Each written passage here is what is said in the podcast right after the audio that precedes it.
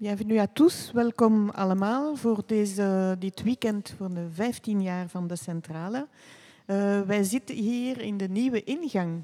Uh, de, onze nieuwe vitrine die geeft op het Sint-Katelijneplein. Dus uh, na zoveel jaar hebben wij eindelijk een, een stek op het Sint-Katelijneplein. En dat is echt fantastisch om de link te maken met, met de stad Brussel. Donc bienvenue à tous pour ce 15e anniversaire de la centrale que nous entamons avec une première rencontre euh, sous la modération de euh, Fabrice euh, Cada. Alors peut-être quand même vous expliquer euh, la richesse de ce programme que nous avons concocté avec euh, toute l'équipe, euh, entre autres avec Tania Nazielski qui est co-commissaire du projet Bruxelles universel et qui s'inscrit donc véritablement dans le cadre de de l'exposition, dans la thématique de la multiculturalité, la pluralité de la ville, le questionnement aussi du lien entre le centre d'art et euh, la ville, entre l'art et les citoyens, et le centre d'art qui crée vraiment ce trait d'union entre la création artistique et euh, la ville. Alors donc nous commençons ce matin avec un débat sur euh, questionner l'autorité, regard d'artiste, mais je laisserai la parole euh, à Fabrice pour euh, expliquer le contenu de cette rencontre et présenter aussi les différents participants. Deze namiddag zullen wij een performance hebben van Lazara Rosel Albear uh, in de centrale. Een performance van meer dan vier uur, uh, waar ze echt in dialoog met haar kunstwerk doorheen de centrale zal wandelen en performen. Uh, met haar drumstel en andere, andere instrumenten. Lazara is dus een Cubaanse kunstenares die dus echt in het kader van een soort trance ook haar performance gaat geven, gelinkt met de Santeria onder andere. Nous avons également cet après-midi le parcours sonore euh, d'Anna Raimondo, qui sera déjà d'ailleurs présente euh, ce matin pour euh, cette rencontre. Donc un parcours dans la ville d'une heure et demie pour découvrir différents lieux du Queer Code, Nouvelle Frontière Bruxelles 1000, euh, avec ses invités qui seront sur place sur les différents lieux. De 18h15 à 19h, euh, la présentation d'un nouveau projet de la centrale qui nous tient très à cœur, la centrale Gazette, euh, et la rencontre avec Vincent Beckman et plusieurs participants du projet. Euh, ce projet a pour objectif de, créer vraiment le lien avec la ville par le biais de témoignages de personnes qui vivent, donc des riverains du quartier Sainte-Catherine, mais aussi des personnes qui y travaillent. Uh, dus het, het, belang van deze nieuwe, nieuwe initiatief, de Centrale Gazet, is echt om de link te maken met de stad en meer bepaald met de buurt rond de centrale, uh, om als zodanig echt uh, meer en meer de voeling te krijgen uh, van deze buurt. Dus uh, Vincent Beekman zal samen met uh, enkele personen aanwezig zijn om uh, de eerste editie van die Centrale Gazette voor te stellen. Et puis en soirée, on espère qu'il ne va pas pleuvoir, mais en soirée, nous aurons deux concerts. Un premier concert à 19h30 avec le Gammelen Band, qui sont en fait invités par euh, Adassa Emmerich, une des artistes euh, également du projet euh, Bruxelles Universel. Et donc ce concert aura lieu sur la place Sainte-Catherine, mais près des tables de François Chêne, une manière aussi de faire le lien avec notre dixième anniversaire de la centrale. Nous nous avions inauguré ces tables et ce projet que nous avions euh, réalisé avec l'artiste François Chêne et avec euh, une centaine de riverains euh, de la centrale. Le deuxième concert, c'est le concert de musique africaine. qui sera présenté de 20h30 à 21h. Et là, c'est l'invité de Vincent Beckman, c'est Germany le coach. et donc là, on sera dans l'ambiance africaine. Dus we eindigen deze dag met twee concerten. Een eerste concert van de Gamelenband uh, met dus meer een Indonesische uh, insteek en een tweede concert van Germany Le Coach met een Afrikaanse insteek. Et demain, nous reprenons le, en matinée avec un deuxième débat sous la thématique de Brussels Speaks avec comme modératrice Séverine Janssen et Tania Nazielski et comme participants le poète Adnan, Julie Berton, Brudi Derlux, Dirk Jacobs et le le collectif Les Microsondes. Donc c'est également une importante thématique de ce projet Bruxelles universel. Euh, et par la suite, dans l'après-midi, euh, nous aurons plusieurs rencontres avec euh, des étudiants. et là, on met vraiment l'accent sur, sur les projets participatifs, entre autres par la présentation performée du fanzine, qui a été réalisé par les élèves et les professeurs de 7e décoration d'intérieur. et donc, c'est une sorte de contre-catalogue du projet. Dus uh, morgen gaan we verder uh, ten eerste met een debat ook in de voormiddag. En uh, rond het thema Brussels Speaks in samenwerking met Brussel behoort ons toe. Met de moderatie van Severin Jansen en Tanja Niazielski. Um, en in de namiddag zullen we vanaf 14 uur een presentatie hebben van de fanzin, een soort tegencatalogus gemaakt door uh, studenten van uh, zevende jaar decoratie uh, van de school Sainte-Marie. En we eindigen de dag met een ontmoeting met kunstenares Pelagie Baguidi. Uh, om 15 uur 45, die samen ook met de studenten uh, Praxis décoloniale zal voorstellen. Donc on termine euh, la journée avec l'artiste donc demain, dimanche, de 15h45 à 16h30, une rencontre avec l'artiste Pélagie Baguidi et les élèves qui ont participé à son projet dans le cadre de l'exposition Bruxelles universelle. Donc euh, ce week-end est un week-end euh, important pour la centrale, déjà comme je le disais, parce qu'on se trouve maintenant dans notre vitrine, notre nouveau euh, lieu qui va accueillir le public à partir du mois de décembre. Et puis c'est aussi un moment charnière parce que nous évoluons énormément, l'équipe a beaucoup grandi et nous travaillons de plus en plus de concerts entre la médiation et l'artistique. Dus uh, voor ons is deze, dit weekend een belangrijk weekend, omdat het ook een belangrijke mijlpaal is in de evolutie van de centrale, ook met het project Bruxelles Universel, waar we meer en meer de nadruk leggen op die link tussen publiek en uh, kunstenaars tussen het kunstencentrum en de stad. En dat zal in de volgende jaren ook wel een heel belangrijk aspect worden van onze artistieke identiteit. En het feit dat wij ons hier bevinden in uh, de vitrine op het Sint-Katelijneplein is daar een heel belangrijk symbool voor. Voilà, je passe la parole à Fabrice Cada avec grand plaisir. Fabrice Cada qui, est, euh, qui va modérer euh, cette rencontre. Euh, Fabrice Cada, qui est producteur radio et qui navigue entre le texte, l'image et le son, qui a une très grande sensibilité pour les arts plastiques. après avoir étudié la communication et la photographie, il a travaillé pour la presse, des ONG, de développement et plusieurs institutions culturelles. passionné par la voix, la parole et le récit, il produit et anime des émissions sur Musique 3 et la première, donc la RTBF, et réalise des documentaires radiophoniques. Alors Fabrice a déjà réalisé aussi une émission, mais il en parlera peut-être, euh, sur l'exposition Bruxelles universelle, où il avait déjà rencontré de nombreux artistes.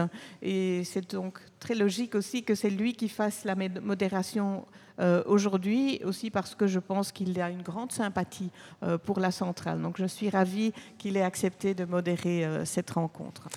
Merci Karine Foll. Je rappelle que vous êtes directrice artistique ici à la centrale depuis de nombreuses années déjà.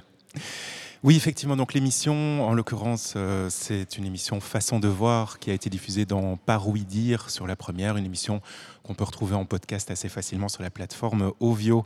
Nous sommes donc ici ce matin pour euh, une rencontre avec différents artistes et avec un philosophe sociologue ça s'inscrit dans le cadre de cette expo collective, hein, Bruxelles Universel numéro 2, Multiplicity, une expo qui réunit une série d'artistes basés à Bruxelles, qui témoignent de la diversité, de la vitalité de la scène artistique de la capitale.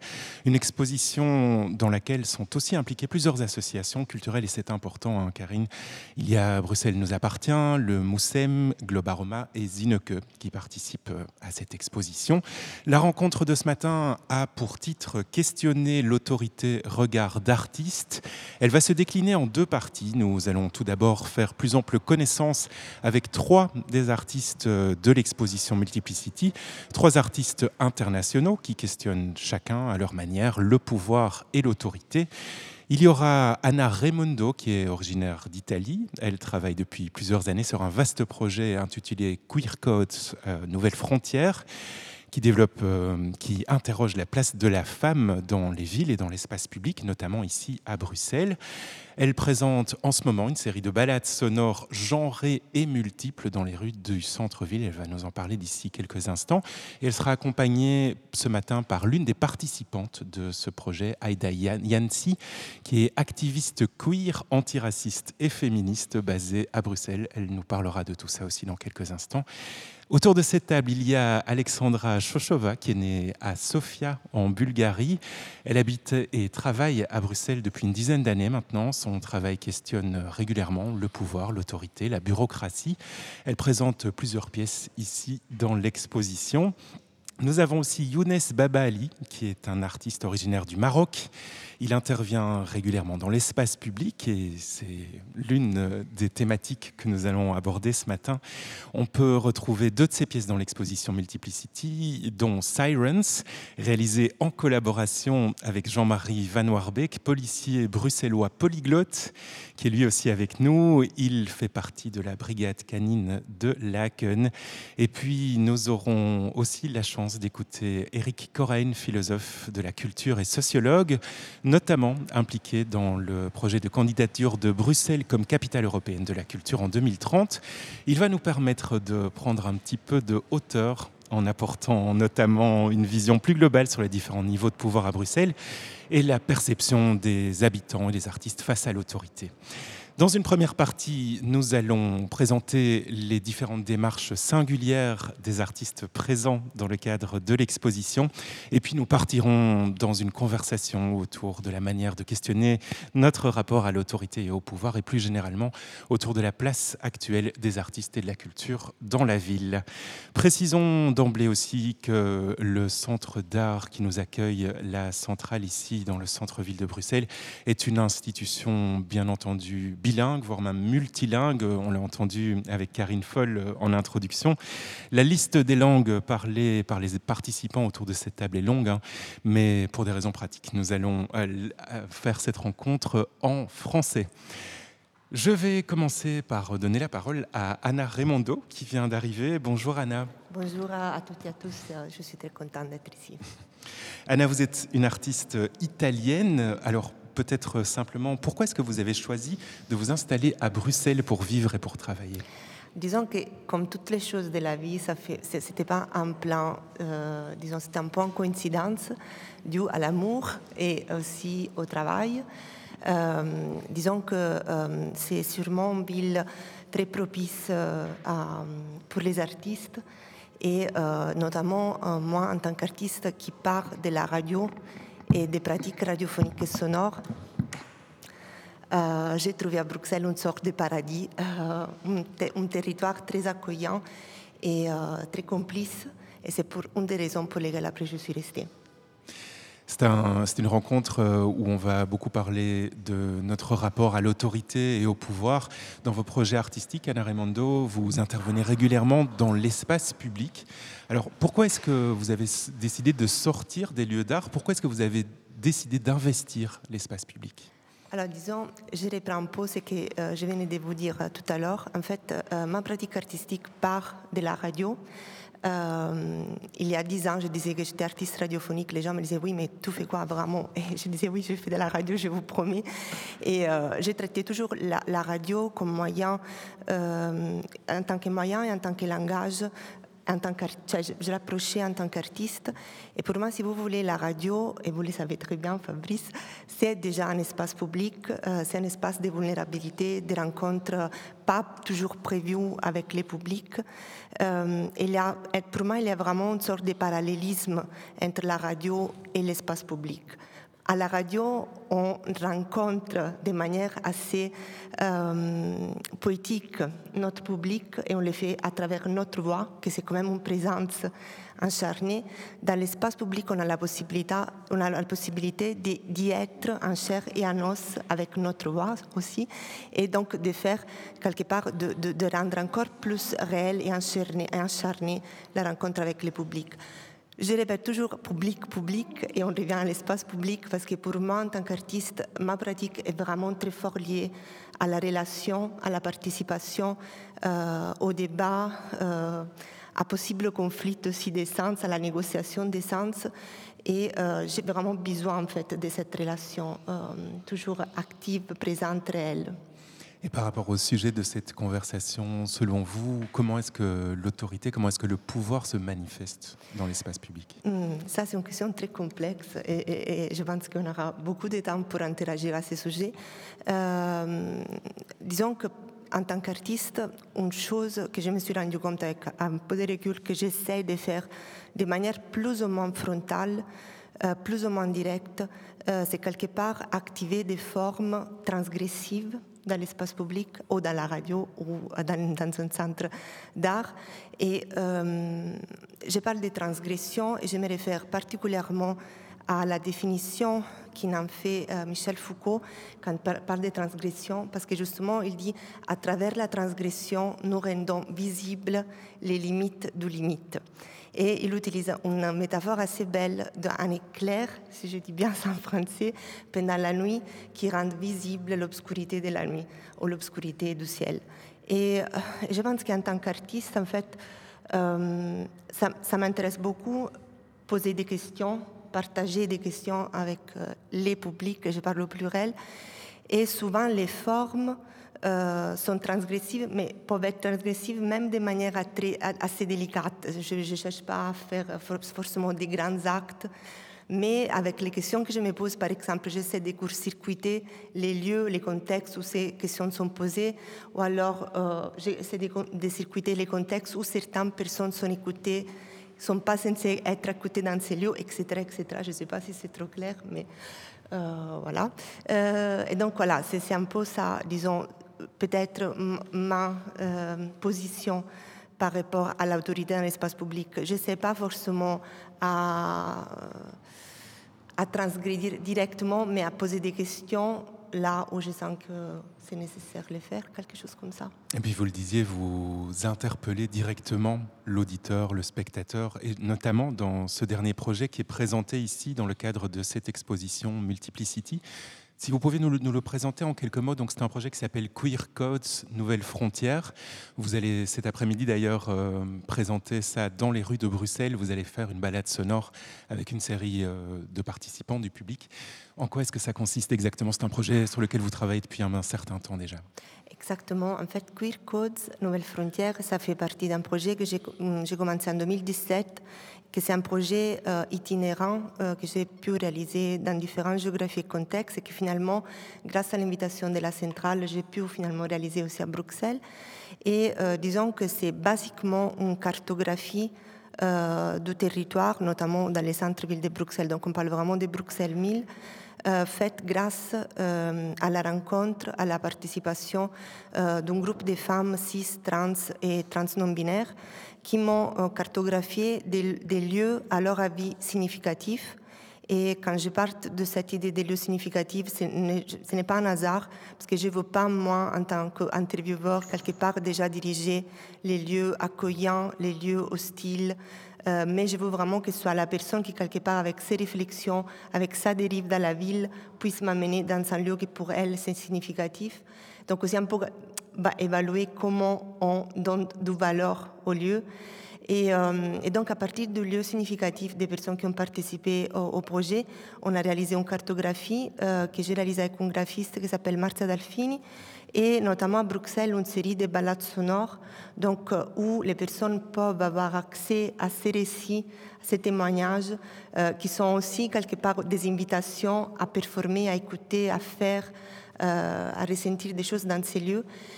Euh, guidée par les participantes du projet. Et pour finir, à la centrale, euh, donc dans l'espace de la centrale, il y a une série de sculptures sonores qui sont issues des gestes qui sont surgis lors des interviews, parce que je me suis dit, on parle d'espace public, on parle des corps, on parle des genres des corps dans l'espace public.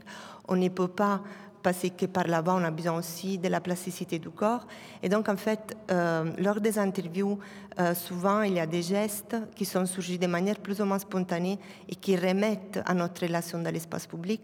Et pour moi, ces gestes sont devenus des codes queer, dans le sens que sont plein de communications ont un potentiel de nous communiquer vraiment beaucoup de choses, mais ne sont pas tout à fait formatés, euh, fermés, schématisés par des codes proprement dits, et donc restent des codes queer. Dans ce, dans ce, projet, vous avez invité toute une série de femmes.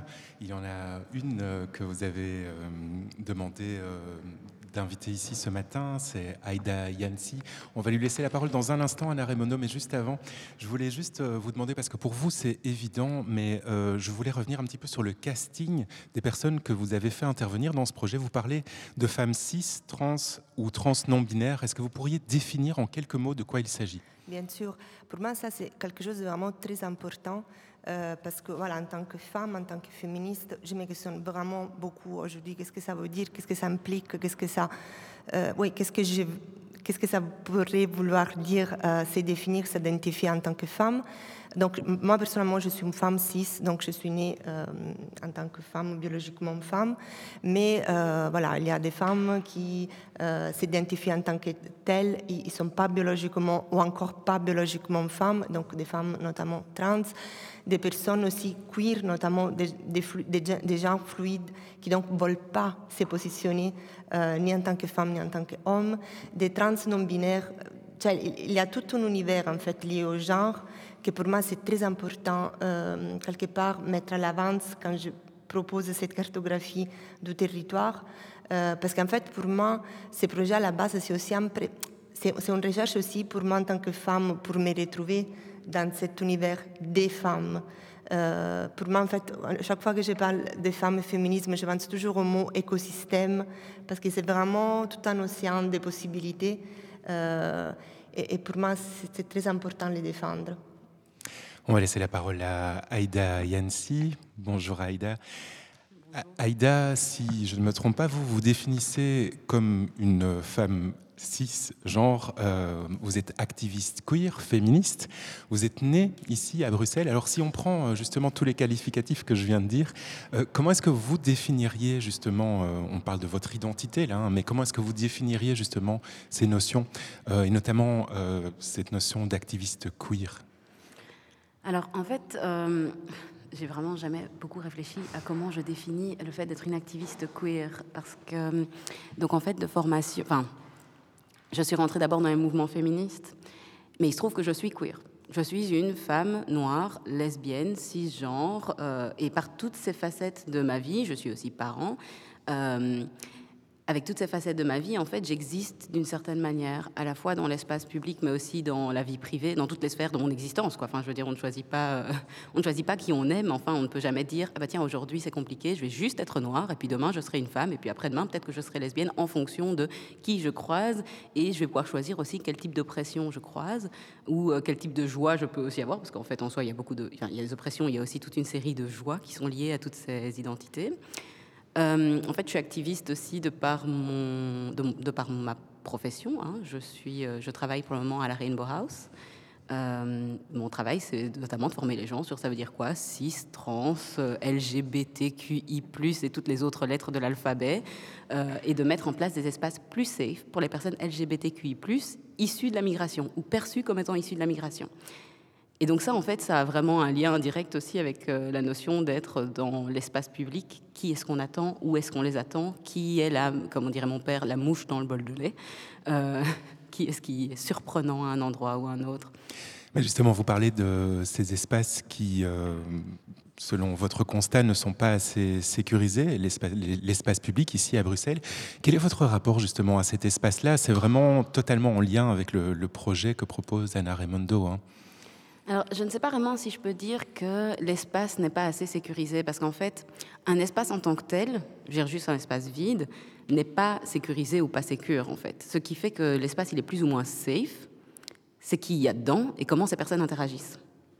Mais c'est vrai qu'il y a toute une série de symboles dans notamment notre ville, hein, euh, parlons de Bruxelles, euh, même ne fût-ce qu'à Bruxelles, il y a toute une série de symboles régulièrement qui rappellent qui a sa place au sein de l'espace public et qui n'a pas sa place au sein de l'espace public.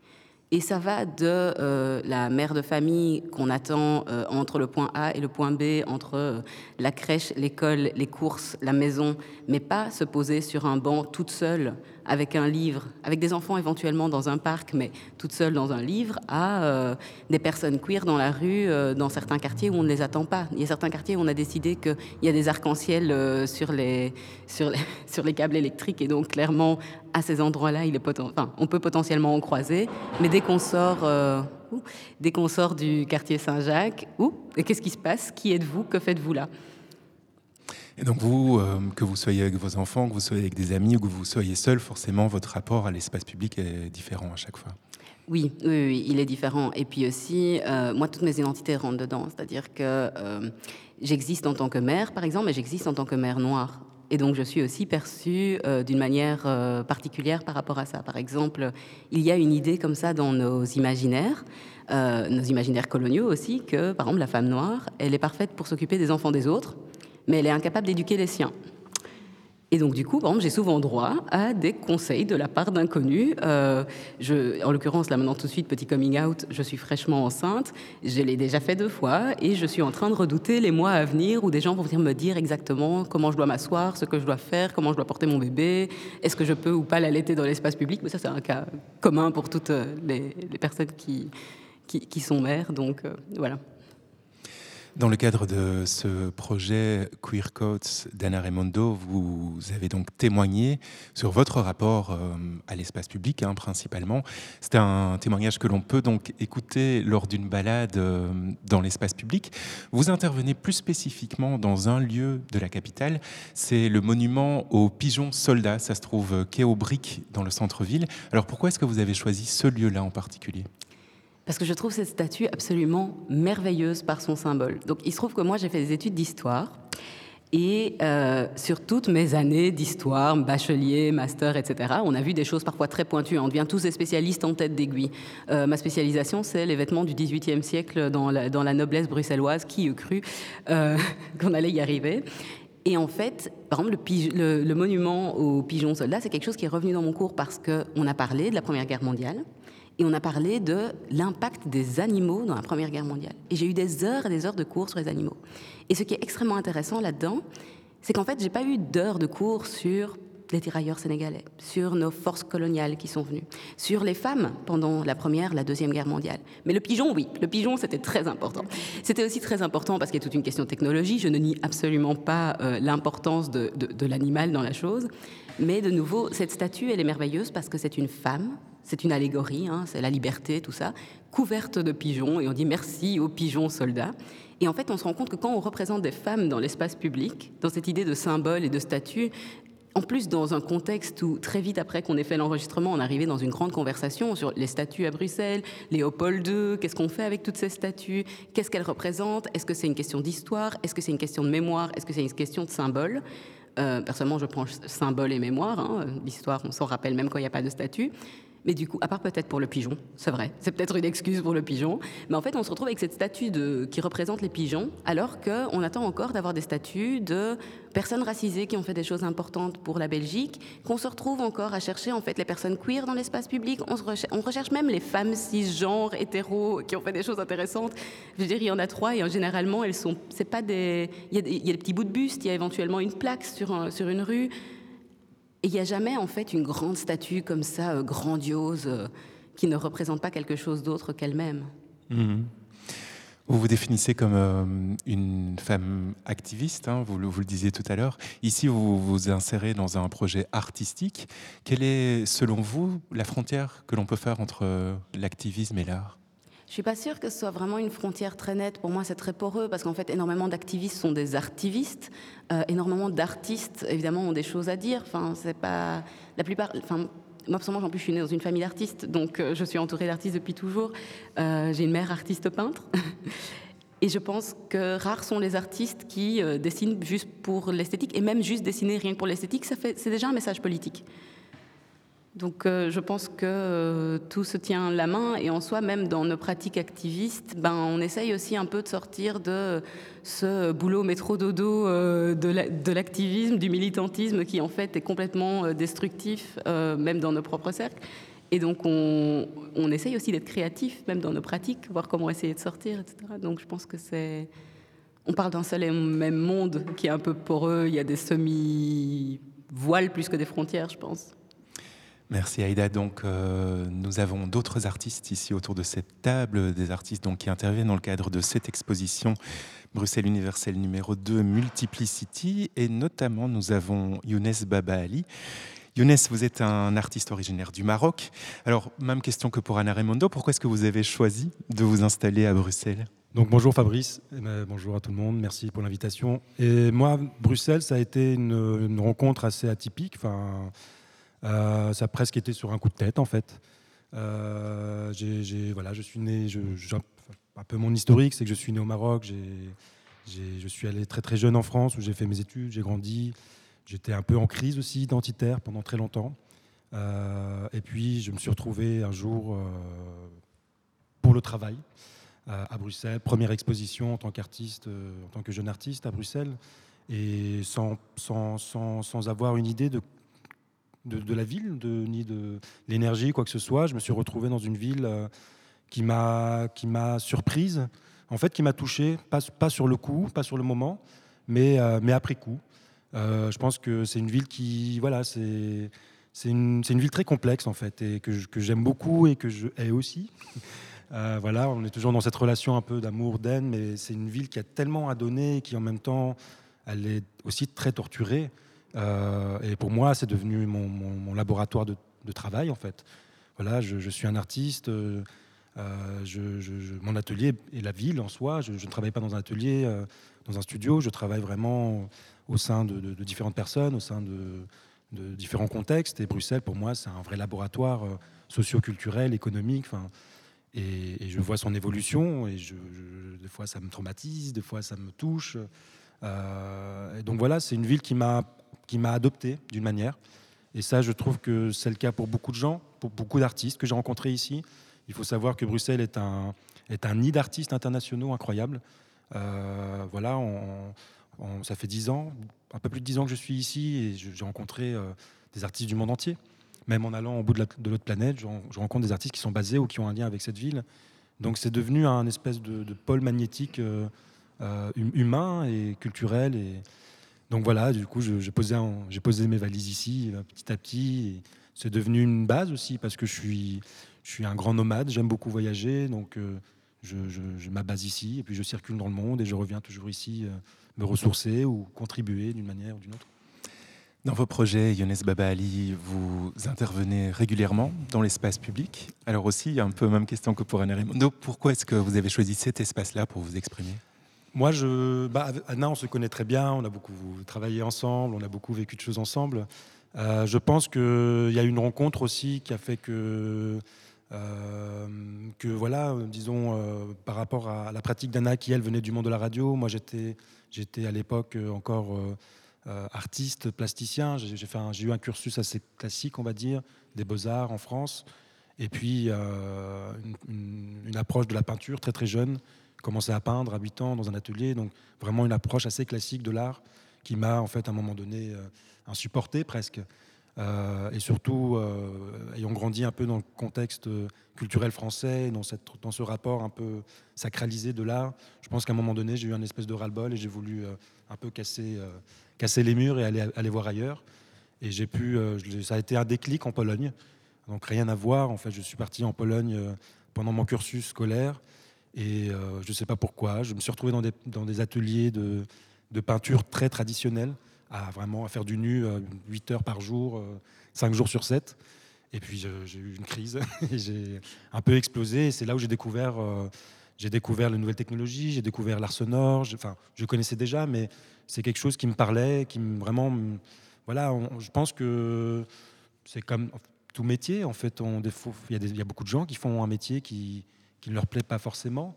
Euh, moi, je pense que j'ai commencé l'art avec quelque chose qui ne me plaisait pas forcément, mais j'avais cette image de l'artiste peintre, de l'artiste dans son atelier, qui était un peu, voilà, peut-être trop conditionné par rapport à une éducation. Euh, et, puis, en fait, non, je me suis rendu compte que, que, la matière en soi, elle est très variable et que l'espace et le contexte est aussi euh, immense.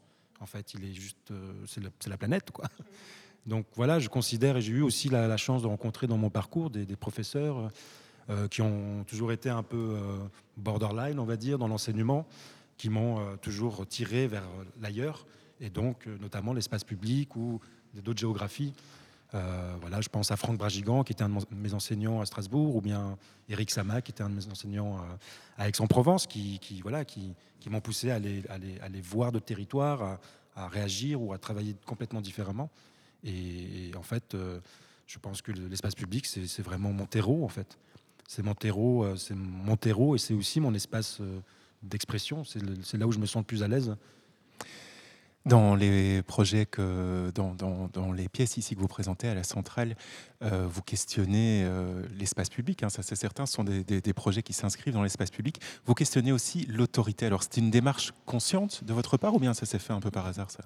C'est conscient, bien sûr. Euh, en fait, ce projet Sirens, qui, a eu le jour euh, grâce à la centrale, parce que c'est un projet qui est en tête, qui mûrit. Je travaille beaucoup avec des, projets un peu concept comme ça, qui, sont toute une entité d'action. De, et euh, donc, en fait, le point de départ était, était toute une recherche que j'avais faite en 2014-2015 qui s'appelait Brussels Background, qui était suite à une, à une, résidence à la, centrale, à la MAC, pardon, la maison d'art actuelle des Chartreux, pas loin euh, d'ici. Pas loin d'ici, voilà.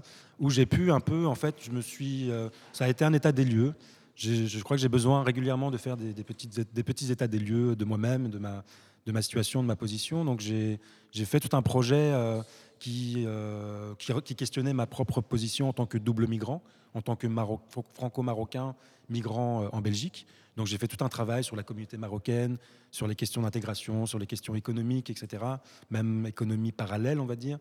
Euh, et puis Siren, c'était déjà euh, quelque chose qui était là, en fait, en moi, qui voulait sortir, mais qui n'avait peut-être pas les. Peut-être que je n'avais pas la capacité aussi, je n'avais pas l'assurance moi-même de faire un tel projet. Je pense que un artiste a aussi besoin de confiance pour euh, aborder certains terrains ou, se lancer dans, l'eau. Et je pense qu'à l'époque, je n'étais pas prêt encore. Donc je, je me, je me, je m'étais satisfait de certaines pièces vidéo, de certaines installations qui étaient encore très ancré dans un espace d'exposition. Et, là, à Sirens, on est, tout le projet se passe euh, partout, sauf dans un espace d'expo. Le, résultat est présenté dans l'espace d'exposition et partagé avec un public, mais tout se passe avec la population bruxelloise, l'espace public, l'autorité. Et, donc euh, voilà, d'où euh, cette, euh, initiative un peu. Alors le projet a vécu, on va dire, différentes étapes. On ne va pas rentrer dans les détails, Younes, mais ce que vous présentez, le résultat concret, en tout cas, ce que vous en présentez ici à la centrale, part donc bah, d'un élément évidemment très caractéristique qui est présente dans l'espace public, c'est la sirène que l'on peut entendre euh, dans la voiture de, police. Alors, pour euh, développer ce projet, vous vous êtes associé avec euh, un policier qui est juste à côté de vous, hein, Jean-Marie Van Warbeck. Peut-être, avant de laisser la parole à Jean-Marie, si vous pouviez justement nous, expliquer un peu plus précisément pourquoi la sirène, ce, ce symbole-là, et votre rencontre, votre rencontre avec Jean-Marie. Exact la sirène, pour moi, en fait, je pense que depuis que je suis arrivé euh, m'installer ici, la sirène, ça est devenu euh, l'hymne de Bruxelles. C'est vraiment devenu le, repère sonore de la ville. Je n'ai jamais entendu autant de sirènes à Bruxelles de ma vie, après euh, avoir découvert New York. Mais je veux dire, c'est un son qui est, qui est tellement présent, qui, est tellement, qui conditionne tellement la ville, qui est tellement oppressant, qu'on se demande pourquoi il est si présent, pourquoi il est si euh, voilà pourquoi, pourquoi moi-même, en tant qu'être humain, je l'associe à, Bruxelles. Et, ce qui est une réalité, hein. c'est-à-dire que voilà, même en voyageant, par exemple, euh, et que j'appelle un ami ou quand j'ai un call, j'entends toujours les sirènes de Bruxelles derrière. Et c'est vraiment l'identité de la ville pour moi. C'est vraiment. Et donc j'ai commencé à me poser un peu. Euh, voilà, à creuser un peu dans, Moi, je travaille beaucoup autour du son, je travaille beaucoup autour de l'identité, de l'impact, de la, puissance du son. voilà, le son est quelque chose pour moi, c'est une arme. Hein, euh, c'est quelque chose d'impalpable qu'on peut, qu'on peut vraiment pas éviter. Enfin, quelque chose qui nous transperce. Et, la sirène est vraiment un son qui, qui, nous conditionne complètement, et surtout ces dernières, ces dernières années. Voilà, dès qu'on entend une sirène, on commence à avoir des espèces de tics nerveux, de gestes un peu impulsifs pour, euh, pour se remettre dans la norme, notamment les masques par exemple, ou le fait les distanciations, etc. Mais euh, donc voilà, ça a été le point de départ a été ce, son euh, de l'autorité, mais aussi un clin d'œil à la ville. Mais voilà, donc j'ai voulu l'aborder d'une manière autre, parce que, c'est-à-dire autre, dans, ma, dans, ma, dans, mon approche, il y a toujours, ce, regard un peu décalé que j'essaye d'apporter. Euh, je, voilà, je, disons qu'en tant qu'artiste, j'essaye de procéder un peu comme un espèce de, de, chercheur, de, de, chimiste, en fait, où on extrait des éléments et on les étudie. Et puis des fois, on les, on change, les change de, contexte et puis on voit comment elles réagissent. Et ça a été le cas avec Sirens, où, euh, donc, qui est un projet en diptyque, qui est en fait un projet, on est vraiment au tout début d'un projet sur plusieurs années. Et euh, les deux premières tentatives ont été deux, deux actions parallèles une avec Jean-Marie Van Warbeck, que j'ai eu la chance de rencontrer euh, par grand hasard, en faisant mes petites recherches sur Internet. Et, euh, et, puis une autre avec un groupe de jeunes de Bruxelles, euh, qui a aussi pris forme d'une autre manière. Jean-Marie Van Warbeck, je vais vous laisser la parole. Vous êtes donc un policier bruxellois. Vous êtes connu pour être euh, policier polyglotte hein. et euh, vous faites partie de la brigade canine de Laken. Jusque-là, je pense que je ne me trompe pas. Mhm. Comment est-ce que, comment est que vous vous êtes inséré dans ce projet avec Younes Baba Ali? Ben, tout d'abord, je voudrais euh, vous dire bonjour à vous toutes et tous. Pour moi, c'est remercier le Centre culturel La Centrale de, son invitation pour moi, c'est chaque fois un moment de, rencontre, de belles rencontres, de partage et, de communion. Alors, euh, ben, je suis toujours ouvert euh, à toute initiative. Et c'est vrai que la proposition de Younes, euh, je ne m'attendais pas du tout à cela. Et je trouvais vraiment sa démarche est, tout à fait spéciale et originale et très artistique. Et bien sûr, je pouvais que que dire oui à, son projet. Et ça a encore une fois été une belle expérience et une très très belle rencontre. Et, voilà. Vous êtes d'accord avec le constat de Younes Baba Ali sur la présence dominante de cette sirène dans la ville? Ben, je, vais, être en, toute franchise avec vous. Moi, moi je ne le ressens pas comme ça, peut-être parce que c'est moi qui actionne la sirène. J'en sais rien du tout. Mais euh, effectivement, ça mérite quand même euh, réflexion et euh, pour les, forces de l'ordre, lorsqu'il y a urgence, ben, euh, on ne sait pas faire des fois autrement qu'en faire usage. Naturellement, ça doit être un usage pas abusif, ça doit être contrôlé et dès qu'il y a moyen effectivement de, l'arrêter, il faut le faire. je suis également perplexe quand j'entends Younes, qui, est un nomade, moi, contrairement à moi, quand il me dit que finalement c'est Bruxelles qui, a un petit peu qui tient la première place au podium. Ça me laisse vraiment perplexe et ça mérite vraiment euh, une réflexion euh, à part entière. Oui, oui. Je veux bien, euh, lundi, je crois demain je recommence, je vais, je vais couper les fils, hein, il n'y a pas de souci. Hein. Non, non, c'est pour blaguer, mais ça, me laisse perplexe et ça mérite quand même une sérieuse euh, réflexion quant à l'impact que ça peut avoir sur l'humain, euh, aussi bien psychologique et tout.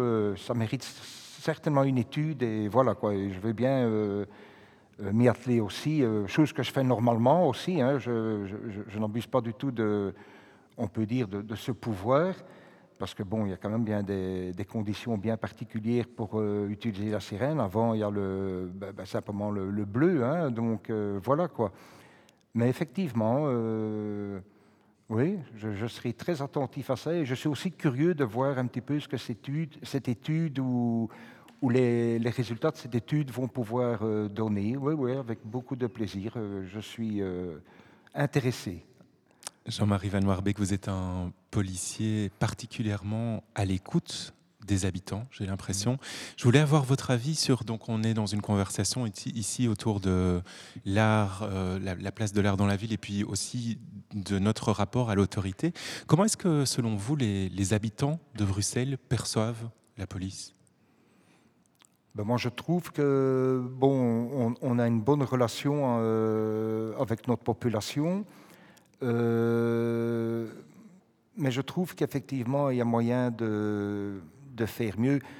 ici, devant vous, ce n'est pas seulement le policier, c'est avant tout ben, tout simplement l'homme, c'est le papa, c'est le concubin, mais euh, avec, en, toute humilité, je voudrais aussi me présenter ici un petit peu euh, à vous, tout simplement en tant qu'homme de paix. Je voudrais être aussi, et encore une fois en toute humilité, être une forme de, de rassembleur, de constructeur de ponts. Et j'ai vu que quand on va vers l'autre, euh, ben, euh, on apprend beaucoup, on a beaucoup de choses à, partager. Et pour moi, le, gros souci, ou ce qui est très très euh, nocif, c'est finalement l'ignorance. C'est l'ignorance quand on ne connaît pas l'autre. on a tendance à, rester dans son cocon. Il y a une forme de peur qui s'installe, d'angoisse. Et euh, je dis, aller vers l'autre, aller vers l'autre, on a tant de choses à partager, à, apprendre de l'autre et tout. Euh, finalement, on est peut-être, sous beaucoup d'angles, on est peut-être tellement différents, mais on est aussi tellement semblables. Donc euh, voilà quoi. Moi, oui, je, me, sens un petit peu comme un, comme un pasteur avec ses brebis, et, et voilà quoi. Mais j'ai vraiment un très très bon échange et je reçois vraiment énormément en retour, d'où pour moi euh, le respect appelle le respect, l'amour appelle euh, l'amour et c'est surtout l'ignorance qui crée comme ça des barrières, euh, des fossés incroyables et qui donne par exemple à des, des partis comme d'extrême droite et tout ça qui est tellement finalement en tant qu'humain, je trouve ça tellement dérisoire et tellement triste. Triste, oui, donc n'ayons pas peur d'aller vers l'autre, d'un peu briser ces chaînes qui sont autour de notre cœur comme ça, hein, euh, parce qu'on fait que passer finalement. Hein. donc euh, chaque seconde de notre vie, utilisons-la vraiment euh, avec beaucoup de bienveillance, avec beaucoup de bienveillance, d'humilité, et voilà quoi.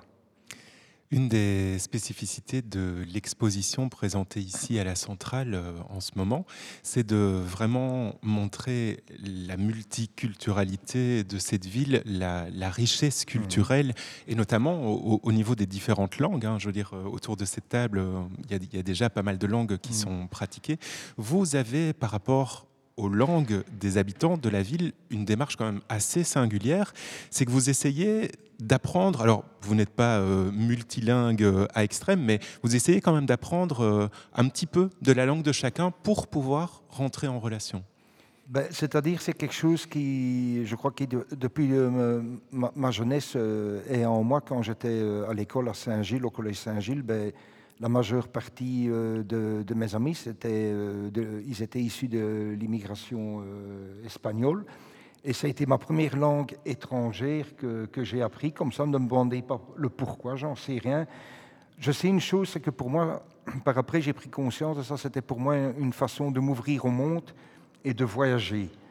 De voyager, oui. Parce que, bon, euh, ayant trois enfants et tout ça, ben, on allait toujours ici en Belgique, dans un camping euh, du côté de Langdorp. Et c'est vrai que j'ai commencé à voyager très très tard. J'avais, je crois, 52 ans quand j'ai un petit peu découvert euh, d'autres pays. Et pour moi, c'était chaque fois, et je, sens vraiment mon, mon, visage, mon aura qui, qui change comme ça. C'est comme s'il y avait du soleil en moi. C'est vraiment quelque chose de très important pour moi de, de m'intéresser à l'autre, à ses origines, à sa culture. Et c'est aussi pour moi euh, une forme de respect.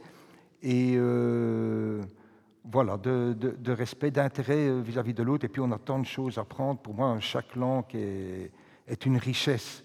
Donc euh, je tiens à préciser, je ne suis pas du tout un traducteur juré. Ce sont des connaissances que j'ai dans certaines langues un peu plus que dans d'autres. Mais euh, j'ai vu que c'est très important. Et une, chose qui m'a toujours un petit peu attristé, c'est que quand des fois je, croisais quelqu'un, bon, on voit un policier qui, s'approche de votre véhicule, ils sont en stationnement, ils sont deux hommes à discuter vous approchez, on se dit non de Dieu, qu'est-ce que j'ai foutu Là, il va nous contrôler, il va demander nos papiers et tout ça. Ben, J'avais simplement dit assalamu alaikum. Hein, et ces gens, finalement, m'ont remercié, m'ont dit merci. Et ça, ça m'a attristé. Je dis merci, mais merci pourquoi? Parce que j'ai échangé quelques mots dans leur langue, et euh, là, ça m'a permis de prendre conscience que finalement, on vit beaucoup l'un à côté des autres, mais pas vraiment, il n'y a pas cette interaction. Et ça, c'est quelque chose qui, finalement m'a attristé, oui, le fait de me remercier pour si peu de choses. Et j'ai des fois tendance à penser, mais qu'est-ce qu'on a foutu pendant, toutes ces années Est-ce que finalement, on a appris à se connaître? Voilà. C'est un sujet dont, dont, on reparlera très certainement un petit peu plus tard dans cette conversation. Mm. Merci, jean Et alors, je, voudrais terminer. Il y a une phrase, ça ne vient pas de moi malheureusement. C'est dans un, une chanson d'un un groupe corse, qui est, je crois, un des plus grands au monde, que, que j'apprécie énormément, c'est Imouvrini. Il y a une de ces chansons où, à plusieurs reprises, il reprend toujours cette phrase Ne fermez pas la porte. De grâce, ne fermons pas la porte.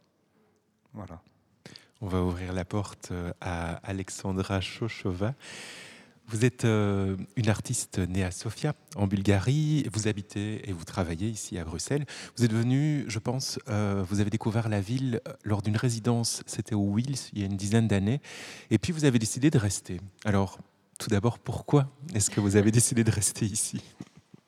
Parce que je voulais de toute manière je n'étais pas intéressée à continuer à vivre en Bulgarie. Et donc, euh, oh, qu'est-ce qui se passe avec mon micro? Juste un petit problème de son. On rapproche votre micro de votre bouche. Euh, et donc voilà, je, je, parlais français avant de venir ici. et ça m'a paru assez convenable de rester ici, c'est tout. Oui. Et quels aspects de la ville vous ont séduit? Oh, euh, euh, été impressionnée de voir euh, une ville où on voit une histoire de richesse qui remonte à des siècles. parce qu'à Sofia, c'est un peu différent. c'est une ville qui, euh, qui, qui, existe quand même en tant que capitale depuis euh, je ne sais pas combien d'années, mais c'est peut-être 150 euh, ans, je ne sais plus. et où il y a un perpétuel, perpétuel effacement et destruction des, des bâtiments en fonction du pouvoir qui change. Euh, c'est partout dans le monde il y a toujours cette dynamique de, de, euh, pouvoirs qui reprend des places, des lieux euh, symboliques. mais je trouve que ici, il y a beaucoup plus à détruire, donc c'est plus difficile. Vous parlez de l'influence du pouvoir euh, sur euh, les habitants de Sofia. Dans votre travail, de manière générale, Alexandra Chochova, vous questionnez régulièrement hein, le pouvoir, l'autorité, la bureaucratie. Euh, pourquoi est-ce que vous vous intéressez à cette question du pouvoir? Ah, Ça, c'est une grande question.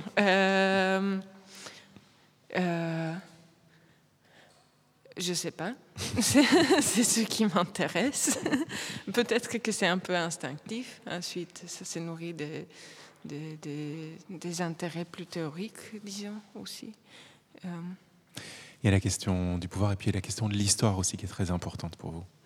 Oui, euh, dans le sens où je, vois ça euh, comme ces deux sujets comme très étroitement liés, dans le sens où c'est pour ça aussi que je, euh, que je travaille souvent avec des archives, c'est que euh, je trouve que c'est euh, c'est très fascinant cette question de qui et comment écrit l'histoire, qui est l'auteur, quelle est l'histoire qui est représentée, comment elle est représentée.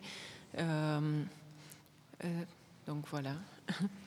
Ici, à la centrale, dans cette exposition Bruxelles universelle numéro 2, Multiplicity, vous présentez plusieurs œuvres, et notamment une œuvre dont le point de départ, je dirais, ce sont des cachets. Alors, vous avez rencontré un fournisseur de cachets de l'administration bruxelloise. Je voudrais que vous nous, nous, parliez un petit peu de, je de, trouve cela. Euh, tout près, à la rue de Laken.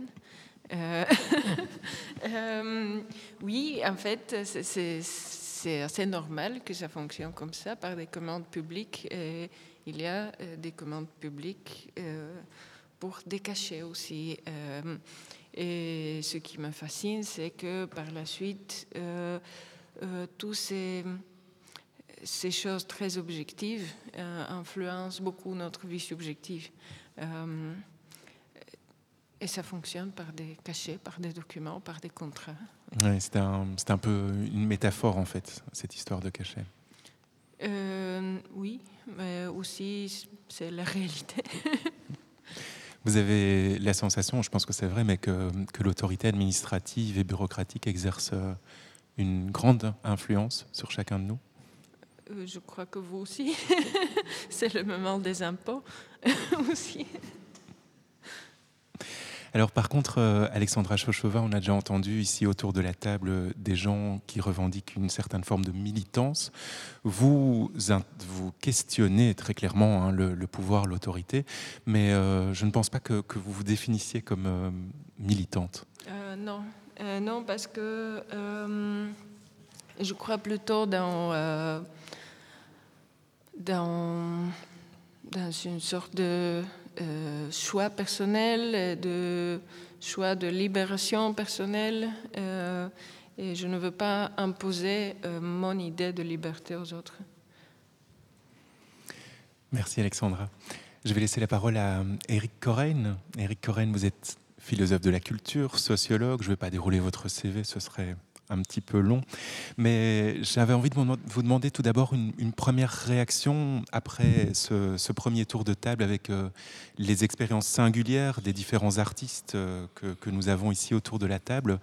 Euh, donc forcément, voilà, lié notamment à ces questions d'autorité. Mais je, je, vous voyais très attentif, vous avez pris quelques notes. Qu'est-ce que vous auriez à en dire jusqu'ici? Eh bien, je crois que ce qui visible dans toute l'exposition et dans les exposés qu'on vient d'entendre sur, les œuvres, c'est les questionnements, disons, des frontières.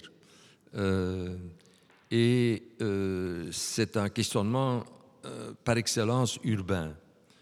parce qu'en fait, tant qu'il n'y a qu'une communauté dans, dans une ville ou dans une société, en réalité, la mise en commun autour d'un noyau identique, identitaire même, commun, ne pose pas problème.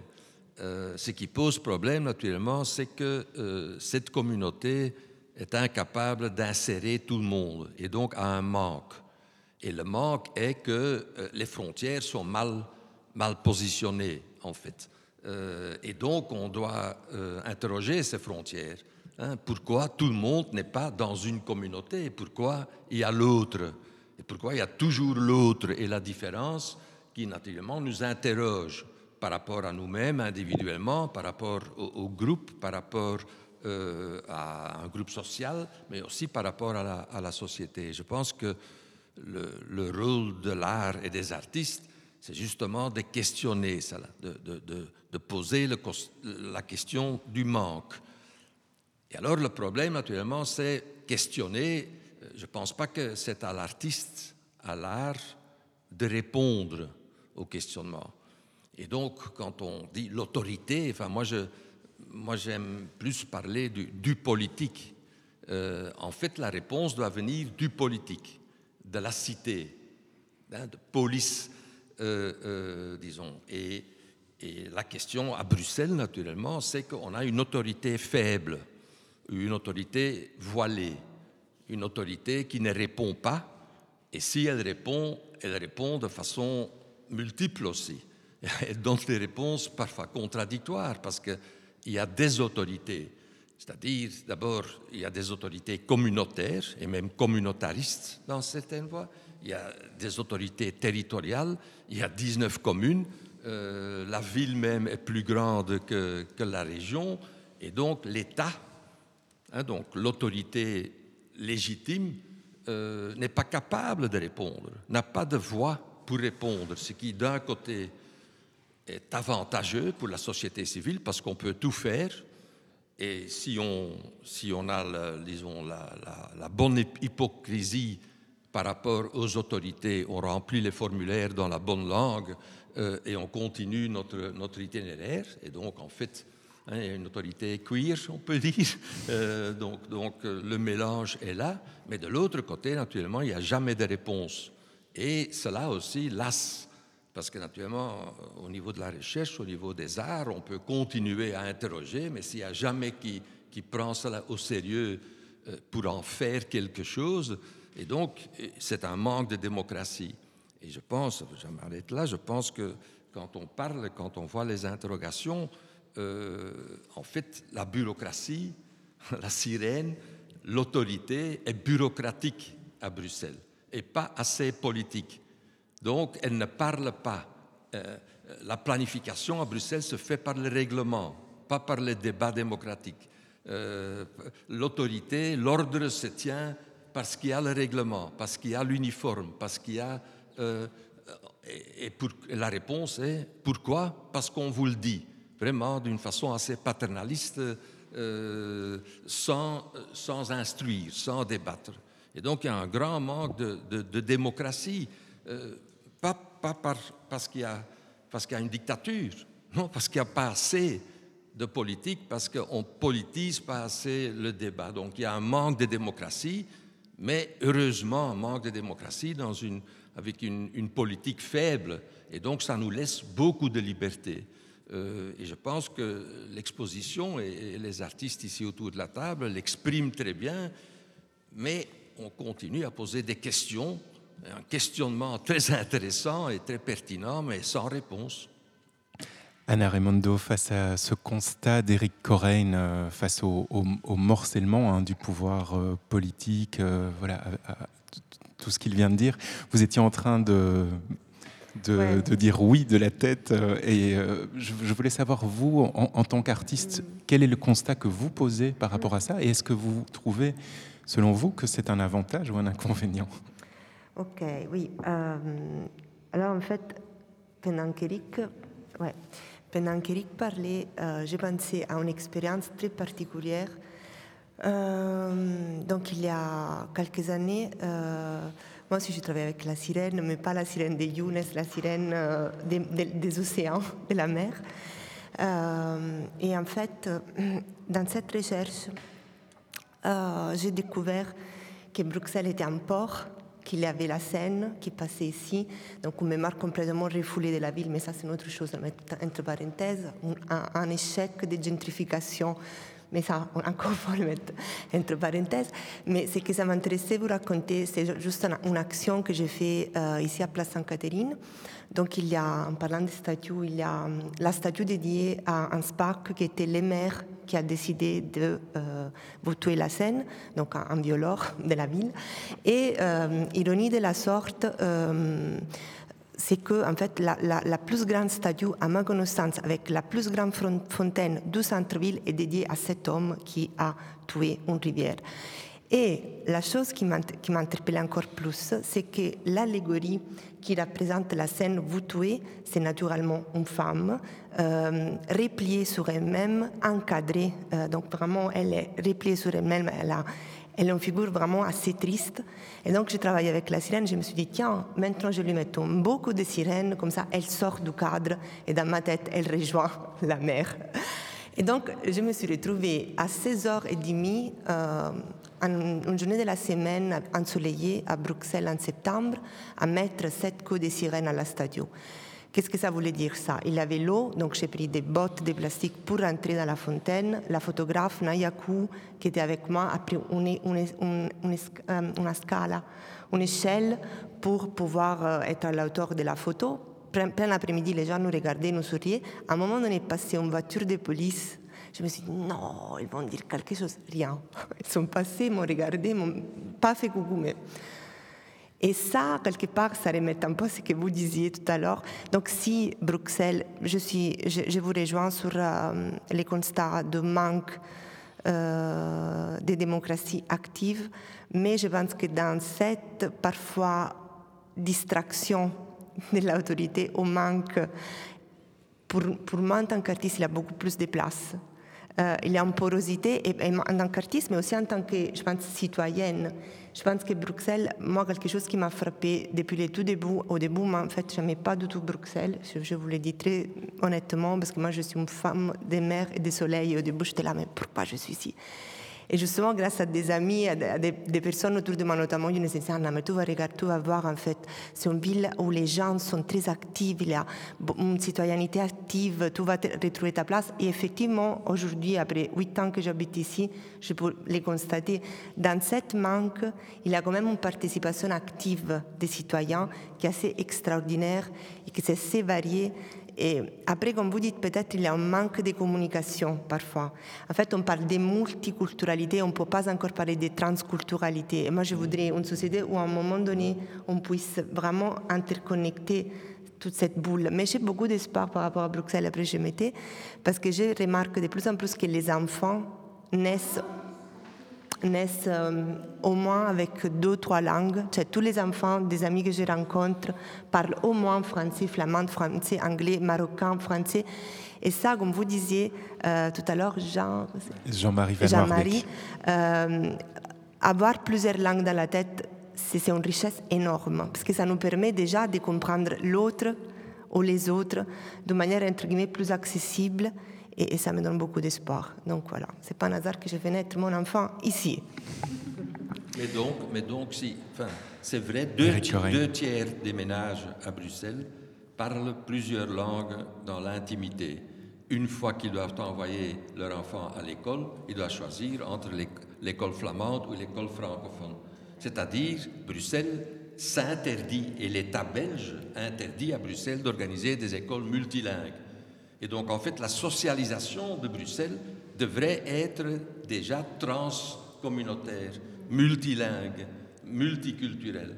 Et l'État belge et le communautarisme belge nous l'interdit. Et donc, la contrepartie de cela, c'est que les gens restent dans leur communauté quand même, parce qu'il y a naturellement les frontières et les artistes l'interrogent, mais euh, le communautarisme n'aide pas à faire l'urbanité. Mais alors, la question est qui va, expliquer aux communautés que ce n'est pas une, bonne idée, la communauté flamande ou la communauté française? C'est-à-dire, les communautés sont instituées à Bruxelles. Et donc, là, la bureaucratie, l'État fait, euh, fait problème. Bruxelles est la seule ville au monde, la seule ville au monde qui a un ministre-président à sa tête et pas un bourgmestre. Hein? On a 19 bourgmestres, non, mais au niveau de l'imaginaire, c'est important, c'est une partie de l'État. Ce n'est pas une ville. Et donc, une ville n'est pas un pays. Et donc, cette question de comparer, par exemple, la région de Bruxelles à, la, région flamande ou la région wallonne, c'est de la foutaise d'un point de vue, disons, académique ou, ou, ou de recherche. Bruxelles est une ville, la ville la plus diverse d'Europe. Elle doit exprimer cela. Et pour cela, je pense que nous devons avoir des compétences culturelles et artistiques. Nous devons faire notre propre imaginaire. Et c'est en ça d'ailleurs que Bruxelles 2030 euh, euh, doit, doit répondre à ça. Et pour cela, je pense que les artistes aussi, et ça c'est un questionnement que j'ai par rapport au secteur artistique, c'est que cette liberté est employée pour questionner, questionner, questionner, et à un certain moment, on devra aussi ouvrir les débats sur les réponses sur la transition euh, climatique, sur, sur, sur, la fracture sociale, euh, sur, sur, la question multiculturelle qui ne peut pas rester multi, parce que... Et donc là, les artistes devront aussi remplir le vide qui est resté par le politique. Et donc se politiser d'une certaine façon, questionner ce manque politique de la ville. Younes Babali, vous, par rapport à ce constat de vide ou en tout cas de faiblesse politique notamment au niveau culturel. Comment est-ce que vous, vous vivez cela en tant qu'artiste bruxellois? Moi, je suis tout à fait d'accord. enfin, les différents points de vue me, me, parlent complètement. Je veux dire, c'est là où je dis que c'est une ville qu'on peut aimer et détester. C'est que c'est une ville qui, donne beaucoup et qui, en même temps, est, torturée dans le sens où elle, est, elle, mérite mieux, si je peux me permettre, enfin, dans sa gérance, dans sa capacité. C'est une ville qui a énormément à donner mais elle est extrêmement mal gérée et, ça fait mal de voir ça. Et, je, et personnellement, je parle même plus de politique. Euh, moi, je suis artiste, je ne prends pas de position euh, euh, en tant que politicien. Donc voilà, oui, c'est clair, on pose des questions, on pose des questions, on pose des questions. Mais c'est vrai qu'à un moment donné, on a envie aussi d'avoir des, vraies réactions, des vrais changements, des vraies structures, des vraies reconnaissances de causes, on va dire. Et je vous avoue, moi personnellement, euh, voilà, j'en ai beaucoup parlé avec Jean-Marie. Ça a été pour moi ce, projet avec Jean-Marie de pouvoir avoir euh, cette, proximité et intimité avec euh, une personne qui avant tout est humaine. Et ça, j'insiste là-dessus parce que Jean-Marie est vraiment à part entière. C'est aussi de, pouvoir, moi, en tant que citoyen, de lui parler de mes peurs. De lui, de lui parler, lui, en tant que représentant de l'autorité, de lui parler de mes peurs, de mes angoisses, de, voilà, de la ville, comment elle évolue, comment, comment, comment en fait, euh, euh, voilà, je, bon, il y a plusieurs choses. Hein, euh, et oui, bien sûr, c'est une ville qui permet de faire beaucoup de choses. Ça, c'est clair et net. On va jamais se le mentir. En tant qu'artiste, c'est une des villes où moi j'ai pu, on m'a jamais rien refusé. Vraiment, je suis allé au bout de, chaque possibilité avec des institutions, avec euh, et on m'a jamais rien refusé. C'est une ville. Est-ce que ce n'est pas aussi grâce au constat que fait Eric Corrèze Exactement. Je pense qu'il y, a de ça. C'est-à-dire que c'est une ville qui, qui, est tellement, euh, ses limites sont, sont, flasques, on va dire, euh, dans le sens où on peut toujours tâter la limite, on peut toujours les pousser et tout, et donc on peut faire des choses, mais à un moment donné, oui, il faut aussi un peu d'ordre, il faut un peu de structure, il faut un peu de euh, et, je parle de ça. Euh, la culture, c'est vrai que l'avantage pour la culture, c'est qu'on peut vraiment faire tout. Ça, c'est une chose, mais socialement, est-ce qu'on peut encore vraiment faire tout? C'est-à-dire euh, de voir voilà, je ne veux pas rentrer dans les détails. Moi, j'ai vécu un peu partout dans Bruxelles, j'ai vu des choses, je, ne vois même pas ça dans un pays du tiers-monde, je suis désolé, mais des, choses qui, On est dans l'ordre de la politique et du. Voilà, où on est, on est dans une, presque dans une gérance de gang quoi, dans certains quartiers ou dans certaines où l'autorité, elle n'est voilà, comme tu dis, euh, Anna, la police passe devant toi, il te regarde, il continue. Je vois ça tout le temps. Des gens qui se, des voilà, des, gens qui, ne savent même plus se comporter en société et qui ne sont pas remis à leur place. Et l'autorité est là, mais elle ne prend pas position. Est-ce que c'est normal? Enfin, je, me permets de dire ça parce que euh, on en a parlé pendant des heures et des heures avec Jean-Marie. Jean-Marie ne voit pas il, voit les choses aussi autrement, comme il dit, parce que lui, il le voit de l'intérieur. Et puis, euh, je pense aussi, c'est une question aussi de comment on vit la ville. Le fait, euh, moi, de vivre en ville, de travailler avec des institutions en ville, de travailler avec des gens différents, de, circuler dans la ville, de voir bah, qu'il y a certaines, voilà, on parle de communauté, etc. Moi, je ne parlerai plus de multiculturalité à Bruxelles. pour moi, on parle plus de multicommunautarisme que de, multiculturalité. Les, les, cultures, elles sont là, mais est-ce qu'elles sont, euh, elles sont ensemble ou pas? Ou est-ce qu'elles sont chacun dans son coin, voire de plus en plus en train de s'extrémiser et de s'enfermer et, ça, c'est vraiment mon inquiétude personnelle, parce que c'est quelque chose sur, lequel je me penche et qui me touche énormément. C'est que cette ville t'accueille, mais en, tant que citoyen, on, doit lui redonner aussi. On doit, on doit un minimum s'intégrer, un minimum. Euh, voilà, je, je, vois euh, les politiques dans d'autres on parle de Flandre, etc.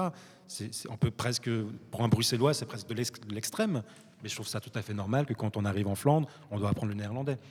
Et à Bruxelles, je ne comprends pas encore qu'il y a des gens qui sont là depuis des générations même et qui ne parlent pas la langue locale. Voilà, je, pose ça un peu en tant que voilà, des questions très larges qui me touchent, que, sur lesquelles j'ai travaillé aussi hein, dans mon travail. Et encore une fois, voilà, je suis un artiste, je pose des questions, mais je ne peux pas régler les problèmes. Aïda vous, vous avez une réaction par rapport à ce que vient de raconter Younes? Oui, j'ai des réactions un peu sur euh, tout, ce qui, tout ce qui vient d'être dit, parce qu'en fait, c'est très très intéressant, cette idée d'une autorité qui n'est pas vraiment présente. Mais par exemple, quand on parle de la police, et on dit oui, la police, elle passe et elle fait rien. En fait, le problème, euh, je pense aussi là-dedans, c'est que ce flou artistique de que dit l'autorité, que dit la politique, où est-ce qu'on va, etc., nous amène aussi à un mais je ne sais pas à quelle sauce je vais être mangé on voit passer, certes, la voiture de police, on entend la sirène. Et en ça, c'est intéressant, cette idée de sirène, parce que, en fait, en soi, moi, enfin, je, suis entourée de personnes qui sont complètement traumatisées par les sirènes de police, parce que je fais partie de communautés queer qui ont subi aussi beaucoup de violences et de personnes et, de communautés racisées qui ont vécu beaucoup de violences. Et là même, la violence d'ailleurs nous, nous touche en même temps que la violence d'ici. Donc tout ça existe en même temps, mais d'un autre côté, parfois je me fais la réflexion, tiens, j'ai tressailli, il y a une voiture qui vient de me dépasser avec une sirène. Mais en fait, c'est là où je suis le plus en sécurité parce qu'elle a un but si elle a une sirène. Donc elle va pas avoir le temps de s'arrêter à côté de moi pour me dire de mettre mon masque. Euh, bon, pas que je me sois beaucoup baladée sans mon masque, mais c'est pas vraiment le sujet. Mais en attendant, euh, c'est un point, c'est un point intéressant. Et en fait, tu vois, Anna, quand tu dis, oui, en fait, il y a quand même, du coup, ça laisse de la place. Les citoyens sont très actifs oui, mais en fait, ils sont tous très actifs dans leur propre bulle. Et on se retrouve dans une série de bulles. Et ce ne sont pas des bulles comme des bulles de savon qui, si jamais on les colle l'une à l'autre, bloup, elles deviennent une grande bulle. C'est plutôt des bulles comme des boules de hamster qui parfois se heurtent, parfois se repoussent, parfois il y a un trou qui passe. Et alors, du coup, un hamster a changé de boule, mais l'un dans l'autre, c'est beaucoup de boules l'une à côté de l'autre. Et moi, en fait, en l'occurrence, en étant activiste, j'interagis avec le politique. Avec tous ces niveaux. Et c'est un, enfer, hein, Bruxelles, évidemment, parce qu'en fait, selon ce qu'on veut faire, dans quel domaine, est-ce qu'on veut parler de l'éducation, est-ce qu'on veut parler de la culture, ou est-ce qu'on veut euh, avoir des subsides pour quelque chose ou pour autre chose, etc., on se retrouve dans, en effet, 52 différents euh, niveaux de, pouvoir entre le fédéral, le régional, euh, les, tensions diplomatiques, attention de ne pas dire ville quand on parle de région, etc. pardon, je rapproche mon micro. Mais, mais donc, Enfin, en fait, le truc aussi, c'est que moi, je vois très fort l'impact du politique sur la vraie vie des gens. Parce que, par exemple, je pense à la loi trans de 2018. Donc, euh, depuis 2018, par exemple, les personnes peuvent changer leur genre sur leur carte d'identité. Super, en soi c'est super. Mais typiquement dans notre, euh, dans notre configuration complexe, ben, ça n'a pas suivi au niveau des mutuelles. Et donc les mutuelles sont toujours genrées. Ça veut dire qu'une personne qui est en possession d'un utérus mais a un petit M sur sa carte, ben, si jamais cette personne a besoin de voir un, une gynéco, parce qu'en fait, un utérus doit quand même régulièrement être visité par un, une gynéco, cette personne n'est plus remboursée. Et donc on se, retrouve, on se retrouve vraiment dans des impossibilités constantes. On se retrouve constamment à se battre entre ces bulles. Et enfin, moi, ça me fait toujours un peu peur quand on parle de communautarisme. Enfin, ça me fait peur. Non. C'est-à-dire qu'en fait, on a tendance à accuser. Ici, c'est intéressant parce que vous parliez de euh, communautarisme francophone et euh, néerlandophone. Mais en fait, généralement, c'est pas à ces personnes-là qu'on reproche le communautarisme. Mais d'un autre côté, il n'y a rien qui. Enfin, c'est très très compliqué en fait de faire de la place aux différentes communautés dans la communauté principale à Bruxelles. Parce que enfin, moi, je me suis retrouvée, j'étais prof d'histoire très brièvement euh, en stage, je me suis retrouvée dans des classes, notamment juste ici, donc au coin de la rue, hein, euh, école de mode couvreur, je me suis retrouvée dans des classes où j'avais 15 élèves, j'avais un blanc, tous les autres, ils étaient noirs et arabes, j'ai dit le mot colonisation, blanc.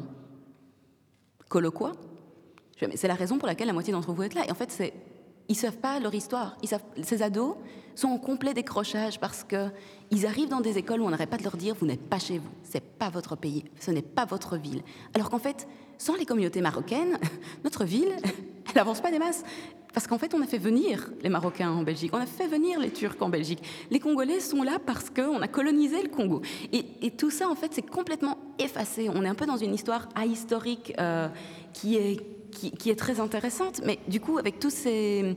Parce que enfin, c'était intéressant aussi ce que Alexandra sur le fait qu'à Bruxelles, il reste des traces historiques, mais on a quand même une, tendance à la bruxellisation où on efface, enfin, c'est même un terme, la bruxellisation, on efface juste, on va détruire des monuments merveilleux, des bâtiments merveilleux juste pour en mettre des autres, mais on le fait aussi avec notre mémoire. Parce qu'en fait, finalement, qu'est-ce qu'il y a dans un cursus scolaire qui, Comment est-ce qu'on sait à qui est-ce qu'on appartient? C'est quoi nos communautés? Et donc, dans un contexte comme ça, c'est difficile, de, en effet, ne pas imaginer que on finit par retourner vers les gens qui ont des expériences en commun, qui nous connaissent. Et c'est vrai qu'en fait, il y a des différences extraordinaires d'un quartier à l'autre, d'une commune à l'autre. Euh, habiter à Jette, c'est pas la même chose qu'habiter à Uccle. Et étrangement, en tant que personne racisée, par exemple, euh, habiter à Jette, c'est beaucoup plus mélangé et beaucoup plus sain que parfois que d'habiter à Uccle. Euh, donc voilà, je pense que c'est. Il y a beaucoup de choses là-dedans, il, y a, beaucoup de points, mais c'est. Je me rends compte aussi qu'en fait, dans nos bulles, dans nos, bulles de hamster, comme ça, euh, quand on n'est pas une personne qui a plein, plein, plein d'identités, qui du coup est obligée de sauter d'une bulle à l'autre en fonction de ses activités du jour, en fait, je pense qu'on ne se rend pas toujours compte à quel point on a l'impression d'avoir une forme de liberté que d'autres n'ont pas du tout ou bien qu'en fait on a l'impression d'avoir des débats, par exemple, d'être très à gauche, avoir des débats très très forts de gauche, mais en fait il existe exactement la même bulle, qui est exactement la même conversation, avec les arguments exactement opposés. Et cette bulle, ça tombe, elle se trouve en face, elle se trouve dans, la même rue, elle se trouve euh, sur le bâtiment en face, et ça aussi, ça avance. Et c'est vrai que ce vide politique, ce compromis à la belge constant, où on ne sait jamais très bien vers qui on va essayer de trouver le politique, la politique qui potentiellement va nous aider à avancer dans une certaine direction, on se retrouve vite bloqué en fait. On est donc c'est vraiment très intéressant, je pense cette notion en effet de à la fois c'est apolitique et d'un autre côté il y a plein de murs politiques qui fait que on est dans une immobilité forcée. Éric Corain, vous vouliez réagir? Oui, parce que euh, tout ça c'est vrai, mais naturellement il y a toutes ces interfaces et on se positionne dans l'interface. Pour prendre votre exemple de l'histoire, qu'est-ce qui nous interdit de faire un manuel euh, pour ces classes-là mélangées Où sont les profs d'histoire qui réécrivent leur matériel? C'est aussi un défi artistico-intellectuel. Et donc, en fait, ce n'est pas le politique, ce n'est pas Vervoort qui doit, il ne va pas faire ça. Et donc, il faut aussi prendre la responsabilité des libertés bruxellois. Et donc, le questionnement a aussi ses limites. Et donc, je ne dis pas qu'on peut réglementer. On ne va pas réorganiser la police. Là, il faut un parlement. Mais réécrire les, manuels, ça fait partie d'un projet intellectuel euh, euh, euh, ou artistique. Organiser des classes transversales, hein, qu'est-ce qui nous interdit à apprendre aux jeunes Molenbeekois qu'ils peuvent aller nager à. Hein? Et donc, en fait, en fait, dans les projets, disons, de la société civile, et c'est pour cela, l'art, je pense, l'art, la recherche, doit se positionner dans la société civile et avoir un rapport et au marché d'un côté et aux politiques à partir de cette position. Mais clarifier cette position n'est pas seulement, disons, à la marge. Hein, et donc, je pense que le secteur artistique et les artistes, euh, dans beaucoup de cas subventionnés aussi, hein, parce qu'il y a pas mal d'institutions artistiques qui ont passé assez bien euh, la, crise, euh, la crise du Covid, euh, se sont installés aussi un peu dans cela. Parce que là, naturellement, on peut aller dans tout le monde dire, vous voyez Bruxelles et vous voyez la ville la plus diverse, mais euh, tchic et, nous avons nos projets. Je pense que pas au niveau, disons, de, de, de, de l'État, mais entre l'État et notre activité de société civile, il y a beaucoup de choses qui sont de la responsabilité de la société civile. Et donc, je pense que mettre des projets euh, au centre, par exemple, ce manuel d'histoire, et alors lutter sur cet imaginaire-là, refaire un imaginaire qui est collectif, et pas simplement au niveau de, l'interrogation, ça fait partie de notre responsabilité aussi. Et ce n'est pas, disons, seulement le politique ou la bureaucratie, euh, parce que là, le rapport, naturellement, de victimisation, on est victime d'un manque politique, c'est une, position confortable euh, euh, aussi. C'est-à-dire, la victime doit pouvoir se décentrer de cette position pour justement aussi rentrer dans le débat constructif. Et je pense que ça fait partie de notre responsabilité. Donc écrivons ce manuel et alors il sera temps de lutter pour qu'il devienne le manuel officiel des écoles. Et alors ça devient une lutte politique euh, pertinente.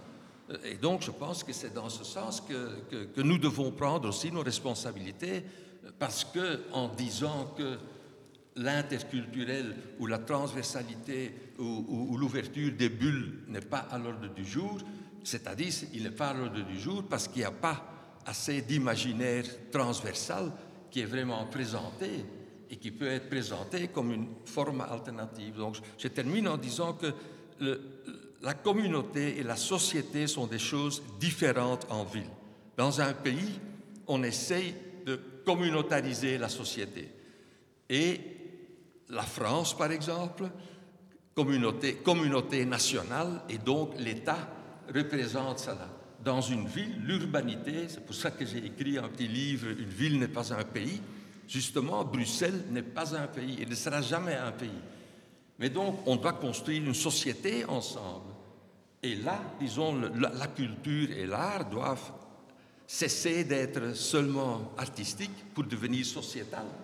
Et c'est ça un peu, disons, le, le, le, défi que je lance aussi euh, aux artistes et aux intellectuels. Et comment sortir alors euh, de... Je, je, je, vais, je, poserai ma question après. Je, vous laisse d'abord euh, intervenir, Alexandra Chochova. Euh, oui, j'ai une question en fait, parce que vous poussez vers euh, euh, le fait de donner des réponses en tant qu'artiste. Mais moi, je me demande alors, euh, quelle est la différence que vous voyez là avec la propagande?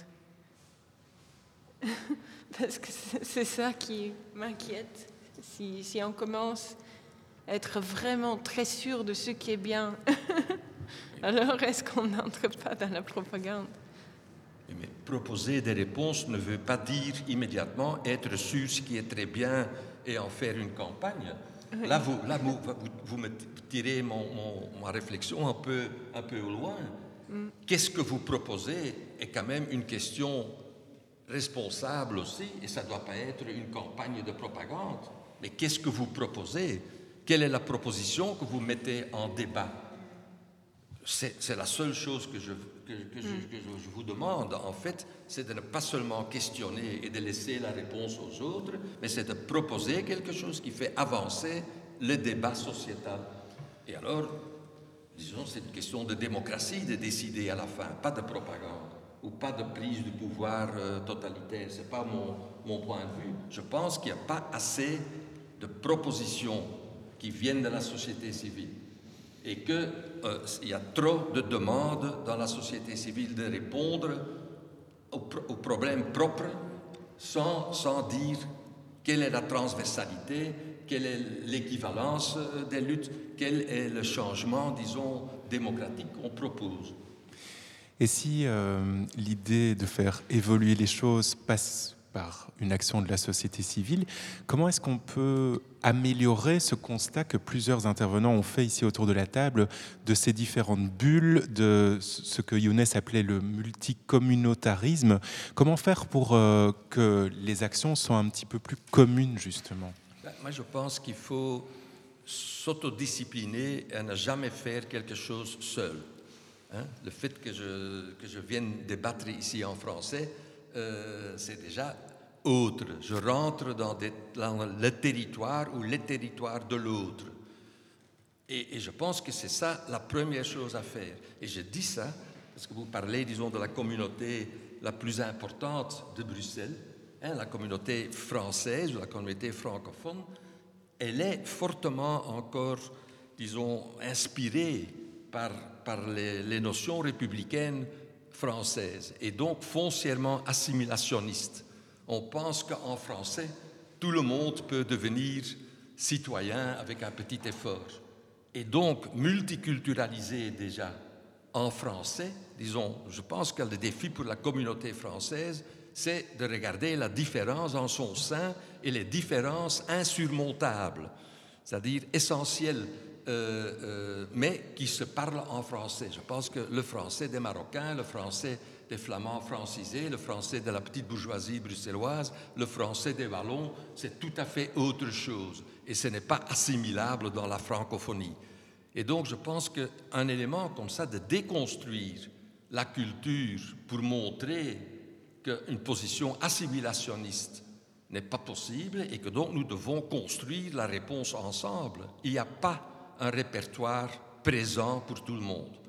Et donc, déconstruire les répertoires qui se pensent suffisants pour tout le monde, d'un côté, mais de l'autre côté, contribuer à la construction d'un répertoire qui serait peut-être dans le futur, et the proof of the pudding is in the eating, mais de, se poser cela comme mission. C'est quel est alors le répertoire pour exprimer la bruxellitude, pour représenter cela? Faire ce pas-là, pour moi, c'est un des défis aussi qui est, selon moi, trop peu présent parce que tout le monde reste et reproduit à partir de sa bulle la, la, position de l'autre. Enfin, ça, c'est ma vision. De... Merci Eric Corinne. Younes Baba Ali, vous vouliez intervenir? Non, bah je trouve, euh, enfin, il y, a beaucoup à dire, mais la question de l'éducation, enfin, que vous dites par, par exemple par rapport à, à réapprendre l'histoire, et vous parlez d'auto, euh, comment dire, euh, euh, vous avez utilisé un terme, oui, voilà, autodiscipline. Mais je, moi, je veux bien, hein, je veux bien croire en l'autodiscipline, mais je pense qu'il faudrait presque rééduquer une partie de, la. Si on peut, on peut parler de discipline, il faut aussi avoir des, règles. la discipline serait de se mettre sans discipline, de ne jamais faire quelque chose seul. Oui, mais sa discipline, elle, dépend. Mais imaginez, enfin moi, c'est ça qui, qui, qui me qui en même temps m'inspire et en même temps euh, m'épuise. c'est qu'on est, dans une ville, on, a 180 nationalités qui vivent dans une ville. On parle d'autodiscipline, chacun va penser dans sa mentalité, dans son éducation. C'est une ville qui, génère beaucoup de, voyages, beaucoup de, de, déplacements, des gens qui arrivent hier, euh, qui restent une semaine, qui repartent, d'autres qui sont là depuis trois ans, qui ne parlent pas euh, un, mot d'un des langages locaux. Euh, je pense que voilà, tout ça, c'est pas aux citoyens. C'est à un moment donné, il y a une prise politique, c'est-à-dire, là, on parle d'une politique d'intégration, on parle de politique de, voilà, même linguistique. Vous parlez de langue, je suis d'accord avec vous par rapport à, à la francophonie. C'est quelque chose, moi, en tant que Marocain et voyageant et travaillant la moitié du temps en, Afrique, la francophonie, c'est une arme. Hein. Euh, c'est une arme culturelle, c'est une arme idéologique. Et, c'est vrai que Bruxelles aussi est en train de la vivre à sa manière. Bruxelles est en train de se faire désemparer de sa propre culture par la culture franco-française. On parle de francophonie, on ne parle pas des Canadiens, on ne parle pas des, parle pas des Suisses, on parle des, franco-français. Et, voilà, donc ce sont des choses moi qui, qui, m'atteignent en tant que citoyen bruxellois, parce que pour moi, Bruxelles c'est aussi un no man's land, c'est aussi un, territoire multiple et complexe qui, n'a pas à subir une injection d'une culture, d'une monoculture ou quoi que ce soit et, c'est sa richesse. Donc c'est vrai que c'est très compliqué, hein. mais quand on voit les comportements euh, de certaines communautés qui viennent, là, moi, le dernier truc qui m'a choqué, ce sont les, les, questions par rapport aux nouveaux arrivants, cette complexité d'intégrer les nouveaux arrivants à Bruxelles, alors que Bruxelles est faite de nouveaux arrivants dans toute son histoire. Pourquoi c'est devenu compliqué maintenant? Et de voir à quel point que les nouveaux arrivants sont en conflit avec leur propre communauté. Quand je vois euh, les conflits qu'il y a entre les Marocains belges et les Marocains nouveaux arrivants à Bruxelles. Je parle de bagarre, je parle de règlement de compte. Là, je suis choqué. Et, c'est là où je dis, enfin, personnellement, euh, on n'est plus dans un pouvoir de citoyen, là. On ne va pas pouvoir faire la police nous-mêmes, on ne va pas pouvoir régler ces comptes-là nous-mêmes. Il y a une prise de position à prendre politiquement. Quoi. Aïda oui, évidemment, il y a beaucoup de choses qui me font tiquer très fort, évidemment, dans tout ça. Par exemple, la notion de victimisation ou de dire qu'il est temps quand même de s'organiser, etc. Pour moi, il y a une version, c'est une version un peu négationniste de la réalité, parce qu'en fait, certes, il y a des gens qui ne sont pas archivés, il y a des gens qui n'ont pas nécessairement accès au micro, mais en fait, des groupes qui essayent de passer à travers les bulles. Des gens à des niveaux locaux, même je pense à ce que Jean-Marie disait, qui utilise certaines langues, qui va parler à certaines personnes, etc. Malheureusement, ce n'est pas du tout une pratique qui est complètement répandue sur la région bruxelloise, et ça devrait, mais ce n'est pas une pratique qui est complètement répandue, mais ce sont des mains tendues, et ça existe. Et par exemple, des manuels scolaires, il y a 52 brouillons qui attendent. Et en fait, là où moi je dis par rapport à, l'immobilité, l'imperméabilité des structures politiques parfois, c'est pas, euh, c'est pas une version de victimisation, parce qu'en soi, moi, je monte au front tous les jours et je propose des choses. Et en fait, je fais partie justement, je me rends compte que dans mon entourage, je suis entourée d'activistes qui proposent des nouvelles lois, qui proposent des amendements, qui viennent avec des choses concrètes. Et, euh, et, même, et d'un autre côté, je pense que c'est aussi important de garder en tête, alors moi personnellement, le lead là-dedans, pour ne pas rentrer dans la propagande, c'est une idée de droit humain de liberté euh, d'exister, parce qu'en fait, le truc, c'est que qu'on soit pour ou contre les personnes trans, elles existent. Mhm. voilà. c'est pas une question d'opinion, c'est juste une question de réalité. Il y a un moment, soit on fait quelque chose par rapport à ça, soit on décide de continuer à invisibiliser et à rendre l'accès plus difficile pour beaucoup de gens.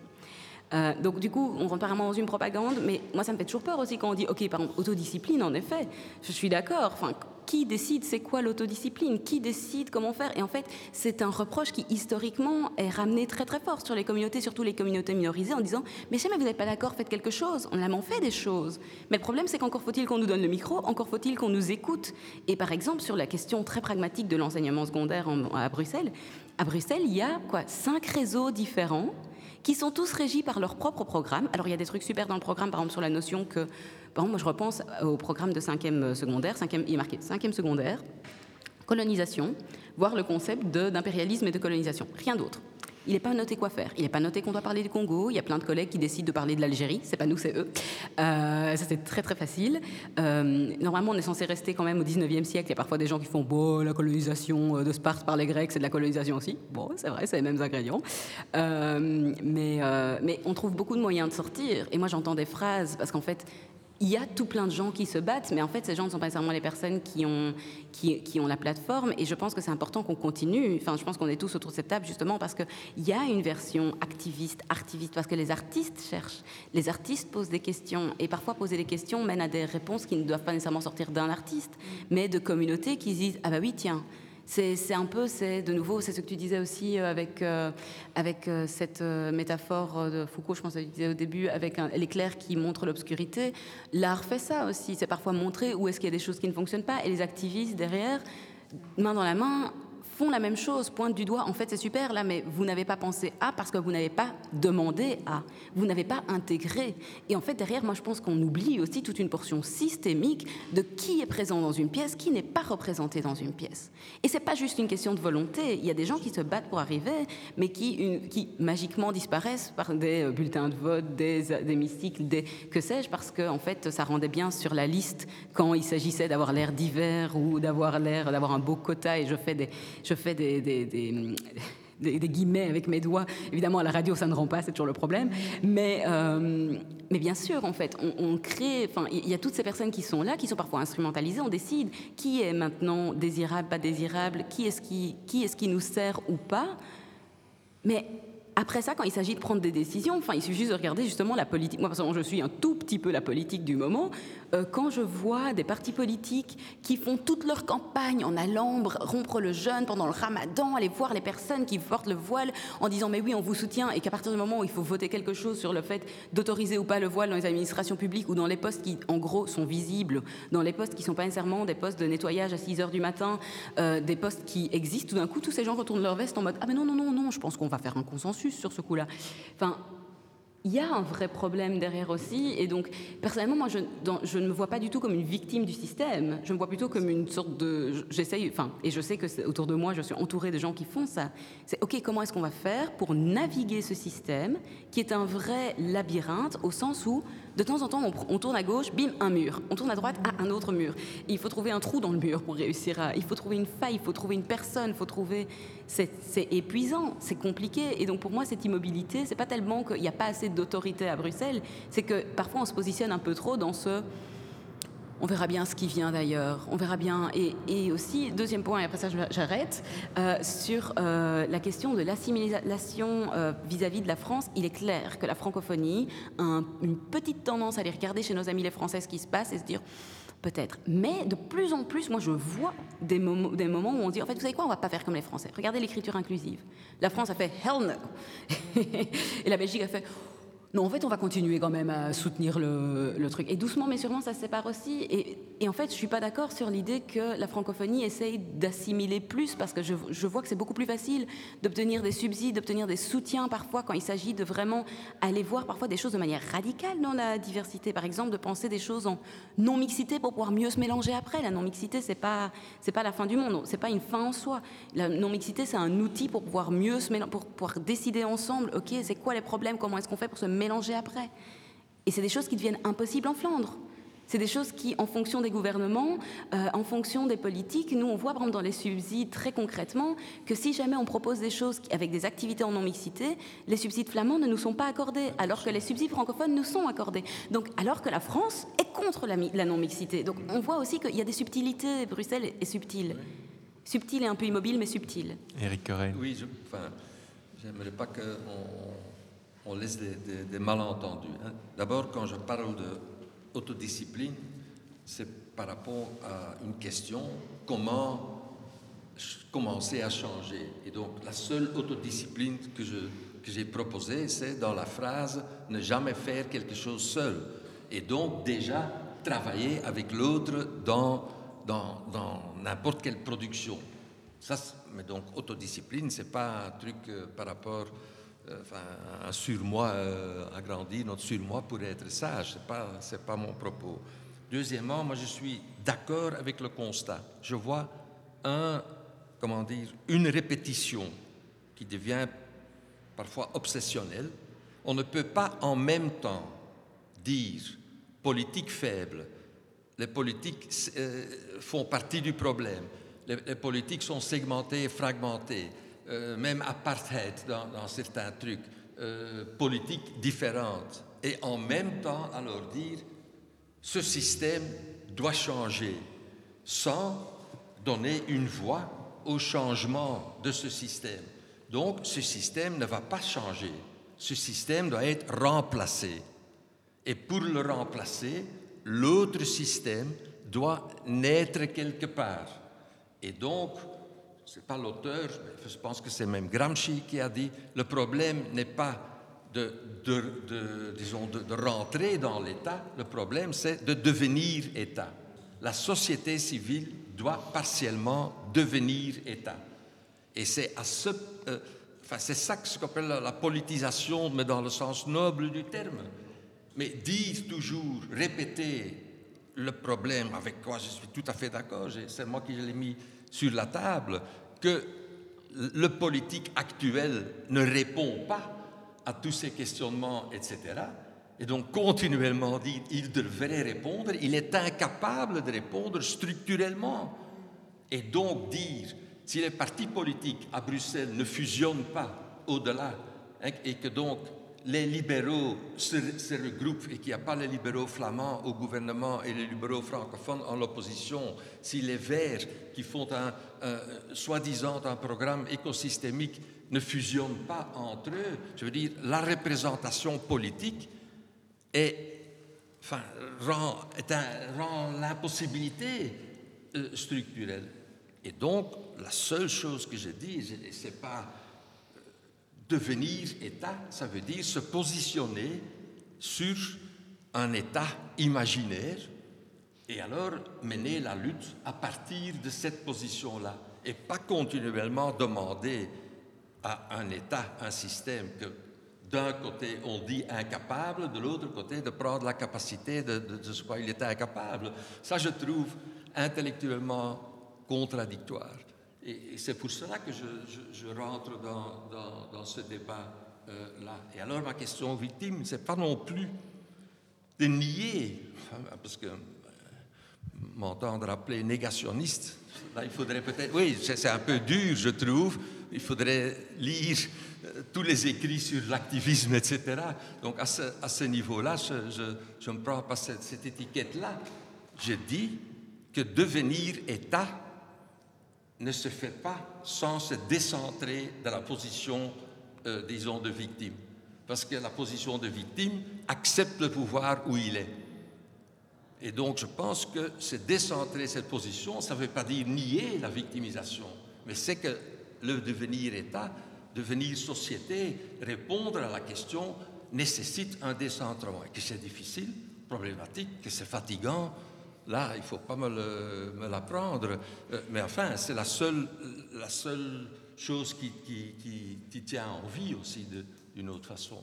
Donc, euh, voilà, je ne dis pas qu'il n'y a qu'à. Mais les gens, et donc ce pas les gens dont on donne la voix actuellement, qui n'ont pas la voix. Il y a des gens qui ont la voix. Autour de cette table, on pourrait déjà commencer à faire le synopsis d'un meilleur livre d'histoire. Qu'est-ce qui nous empêche de se réunir quelques week-ends et de l'écrire? Et on verra bien si c'est mieux de ce qui est édité dans la classe. On verra bien, mais prenons cette responsabilité-là. Et à Bruxelles, on manque de plateformes multilingues, multicommunautaires, de réflexion, de créativité, etc. Et donc c'est en ça que cette exposition est tellement exceptionnelle quand même. Elle n'est pas récurrente à Bruxelles. Des projets comme ça devraient être récurrents. Chaque week-end, aller quelque part pour être confronté avec, avec euh, la multiplicité comme, comme, projet. Ici, c'est tous les cinq ans, et puis pour le reste, on va dans les galeries pour voir s'il y a quelque chose à, à acheter. Euh, je veux dire, non, c'est pas ici, mais je veux dire, hein, donc l'art visuel, ce n'est pas ceux autour de la table sont, sont marginaux dans, le secteur artistique aussi. Il faut donc il faut aussi travailler notre propre bulle un peu. J'aimerais faire juste un pas de côté. Eric Corain, c'est par rapport à quelque chose que, que vous avez déjà affirmé plusieurs fois. Euh, on, fait le constat ici depuis quelque temps qu'effectivement il y a des dysfonctionnements, qu'il y a une situation qui est quand même compliquée, il y a pas mal de choses à faire hein, très concrètement, et on a tous notre responsabilité par rapport à ça. Mais je voulais quand même revenir juste sur cette euh, idée d'une forme de quand même petit miracle à Bruxelles, c'est que en fait, ça fonctionne aussi.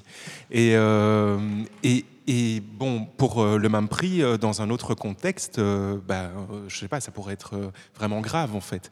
Et ici, non. Ici, culturellement, au niveau de la mentalité, il y a quelque chose qui fait que on peut fonctionner comme ça. Et voilà, je voulais juste insister là-dessus. Je ne sais pas si quelqu'un veut, veut réagir. Euh, Younes Baba Ali. Moi, je veux bien. ça fonctionne, c'est étonnant. Euh, mais jusqu'à quand? Et c'est surprenant, en fait. Euh, ça fonctionne socialement, ça fonctionne. euh, euh, mais, on commence à voir des failles, je sais pas. Alors peut-être que je suis un peu parano, j'en sais rien. Peut-être euh, c'est la période du Covid qui a fait aussi qu'on s'est aussi, je sais, sais pas, on, s'est retrouvé aussi dans une, période, voilà, je pense que chacun s'est remis un peu en question de son côté. Enfin, là, pour le coup, on a été complètement isolé, enfin, en tant que particule, en tant que en, communauté ou quoi que ce soit. Et moi, j'ai l'impression que euh, là, cet après-Covid a révélé beaucoup de choses. Personnellement, je ne sais pas si c'est un peu le cas de, vous, mais que socialement, il y a, eu un dérèglement. Je trouve que il y a un espèce de, comment dire, de dysfonctionnement de vie en communauté euh, que je, trouve beaucoup plus flagrant euh, qu'avant, même si avant il existait, mais ça fonctionnait. C'est-à-dire, oui, tu as, euh, je ne sais pas, voilà, je, on peut donner plein d'exemples à Bruxelles. hein, c'est vraiment la ville la plus, euh, euh, je sais pas, au- à l'opposé, quoi. Je veux dire, on parle de, bon, mais mais là maintenant, je vois que que, que, ça, ça- on est dans un, on est en train de, se diriger vers un dysfonctionnement où où, où ça, ça part même vers de la de la violence, enfin une forme de violence, une forme de de, euh, de difficulté, un peu de de- de- d'exister, de, cohabiter même, euh, enfin, euh, humainement, socialement, et même, euh, voilà, je sais pas, peut-être que c'est mon point de vue, parce qu'à force de creuser dans, la- question de la vie en, communauté, je suis en train de, peut-être de voir le, mauvais côté des choses, mais, j'ai l'impression que Bruxelles est devenue moins agréable à vivre et que je, je vois qu'il y a de plus en plus de tensions, qu'il y a de plus en plus, euh, de moins en moins de, vie en société et d'entraide aussi, que je trouve, bon, voilà, c'est- aussi peut-être global, hein. c'est aussi ce post-Covid qui fait que, les gens sont devenus de plus en plus individualistes, euh, qui ont de plus en plus peur des autres et, et cette maladie qui, nous tourne autour. J'en sais rien, je voulais un peu partager cette peur euh, avec vous, voir un peu comment vous, en tant que citoyen, est-ce que vous vous ressentez, comment vous ressentez un peu les choses, je sais pas. Anna Raimondo. Euh, moi, je voulais faire une. euh, ah. Je voulais juste dire quelque chose par rapport à ce que vous disiez tout à l'heure, Fabrice. Vous dites qu'à Bruxelles, ça marche, mais je dirais pour qui et quand euh, Ouais, je pense que en fait, je reviens un à ce que disait Aïda tout à l'heure aussi, et qu'a dit aussi Eric. Hum, moi, je pense que encore une fois, euh, pour une démocratie, je crois que tout le monde a une voix. Ça, hum, moi, je déteste l'expression donner la voix parce que je trouve que c'est chacun a une voix, chacun a une position. Mais la, la grosse question est qui entend certaines voix, où on entend certaines voix.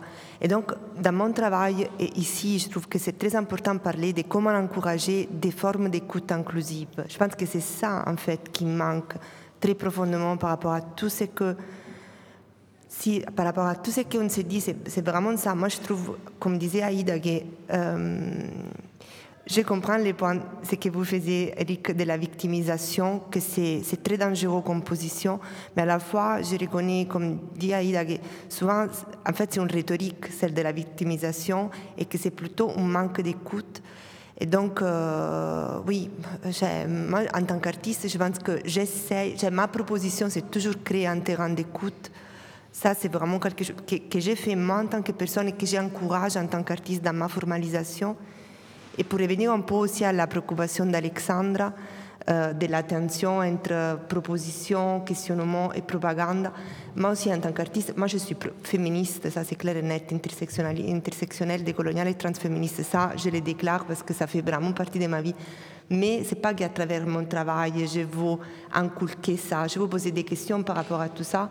Et c'est un peu ma responsabilité civile en tant que citoyenne qui a un travail, que celle de l'artiste, à faire ça. Et une autre petite parenthèse aussi que je voulais... euh, tout tout à l'heure aussi, si je peux me permettre, je suis en train de faire des dérives euh, et des sortes de conclusions. Euh, par rapport aussi à la, tension entre artistes et activistes, pour moi c'est très clair. C'est-à-dire, moi je reconnais ce que disait Aïda, qu'il y a une porosité, parce que, comme dit Aïda, les personnels et politiques, donc chacun de nous, à chaque moment, fait aussi quelque part de la politique évoque des positions politiques. Ça, on part de cette euh, prémisse. Mais euh, moi, j'étais toujours à faire une, grosse distinction parce que les gens me disaient ah, tu es féministe, donc tu es activiste, tu es activiste. Non. Parce que moi, je fais partie d'une économie qui est celle de l'art, ce n'est pas l'économie de l'activiste.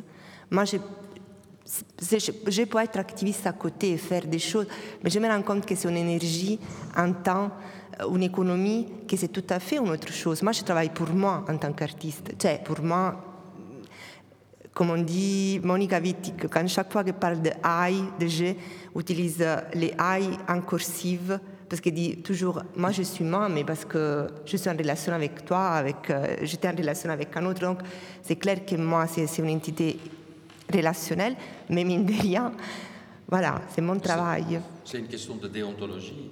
Moi j'ai la, même en tant que chercheur académique et en tant qu'activiste euh, ou engagé, il faut faire la part des choses selon, euh, selon le projet dans lequel on est impliqué. Mais enfin, la question qui a été posée, ça marche ou ça ne marche pas hein? Je veux dire, ça marche à Bruxelles parce qu'on est des experts en bricolage, en arrangement. Et le prix qu'on est prêt à payer pour ça, c'est de ne pas se prendre au sérieux ou c'est de ne pas devoir partager l'imaginaire, la représentation. Donc en fait, le bricolage se fait, ben, on, prend une décision sur quelque chose où on doit l'arrangement du square, est-ce qu'on met un banc ou pas un banc? Euh, Voilà, il n'y a pas de, de, solution, il faut choisir là où il y a des choix. Et alors on retourne chez nous et on continue l'histoire avant. Non, il n'y a pas un vrai banc, ce n'est pas un banc qui, va servir, en fait c'est une rampe. Euh, en fait, le bricolage paye le prix d'un imaginaire partiel, tout à fait partiel. Et là, je pense que c'est vrai, et donc là je suis tout à fait d'accord avec Younis, je pense que la crise du Covid est sous-estimée. Je pense que la crise économique, ça, va arriver, la crise économique, donc la pauvreté va augmenter, donc euh, les tensions vont encore être... Et une fois que l'agonie, comme on dit, le conflit va être beaucoup plus clair, les choix deviennent des choix sociétaux. C'est plus un banc, c'est plus des trucs qu'on doit arranger. Voilà.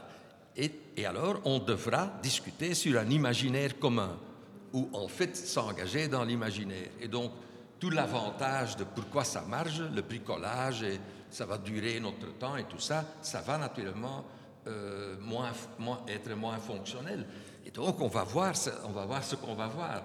Mais certains Bruxellois pour qui le, problème n'est pas très tangible, ils s'accommodent. Ben, on, est l'institutionnel, on s'arrange. Mais donc, tout, tout, ce bricolage d'un côté, mais de l'autre côté, et je pense que construire ou débattre sur un imaginaire commun qui n'est pas encore commun, etc., va devenir un enjeu avant les décisions.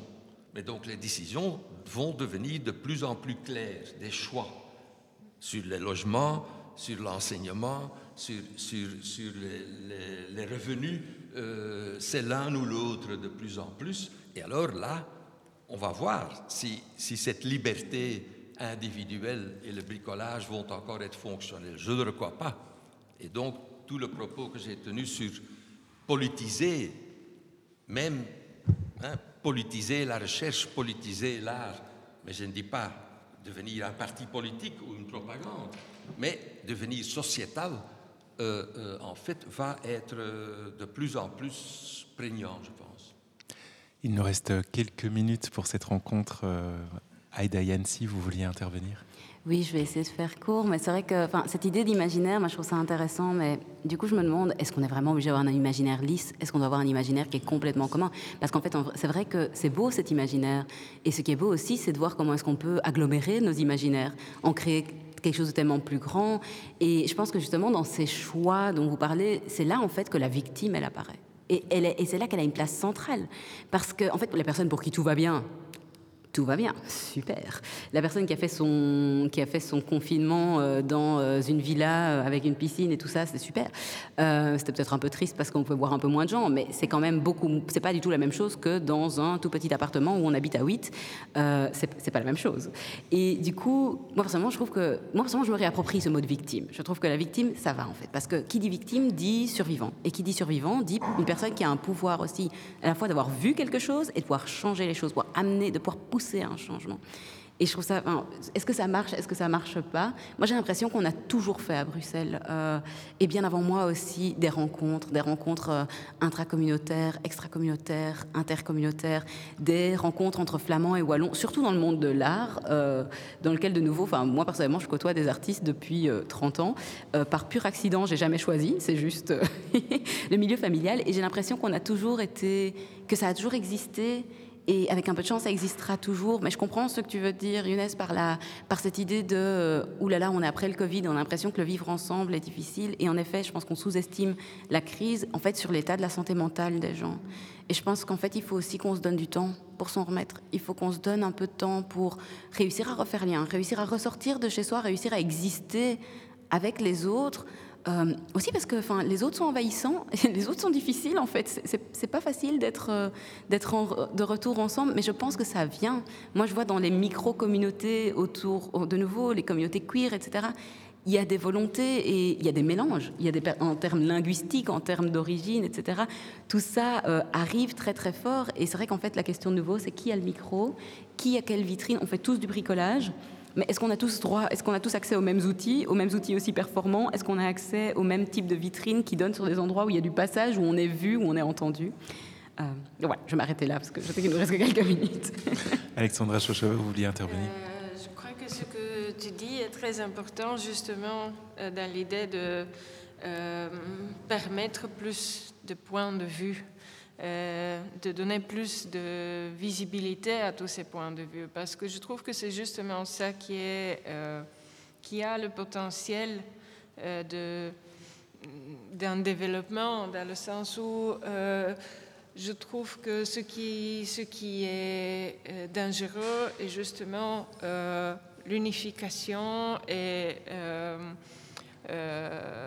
cet effacement où le fait de cacher certaines couches euh, de histoire et de représentation historique, parce que ça donne, entre autres, justement la place euh, des nostalgies ou des, des, imaginations. Euh, et oui, je trouve que c'est, pour moi, c'est ça la voie, justement, d'avoir plus de place de points de vue, plutôt que de nier certains points de vue. Voilà, cette rencontre euh, touche à sa fin. Merci à tous, merci Anna Raimondo, euh, merci à Aïda Yansi, Alexandra Chochova, Eric Corain, Jean-Marie Voinois-Rebec, Younes Baba Ali. Merci à Flavien Gillier aussi et à toute l'équipe de Bruxelles nous appartient, Bruxelles Beurtonstoe pour la prise de son. Je rappelle que l'exposition Bruxelles universelle numéro 2 Multiplicity est à voir jusqu'au 12 décembre à la centrale dans le centre-ville de Bruxelles. 12 septembre, oui pardon, excusez-moi. C'est jusqu'au 12 septembre seulement, donc dépêchez-vous. On y retrouve notamment donc euh, les œuvres des artistes autour de la table, mais de bien d'autres euh, personnes aussi. Je rappelle aussi que nous fêtons les 15 ans de la centrale ce week-end, toute une série d'activités proposées. Hein.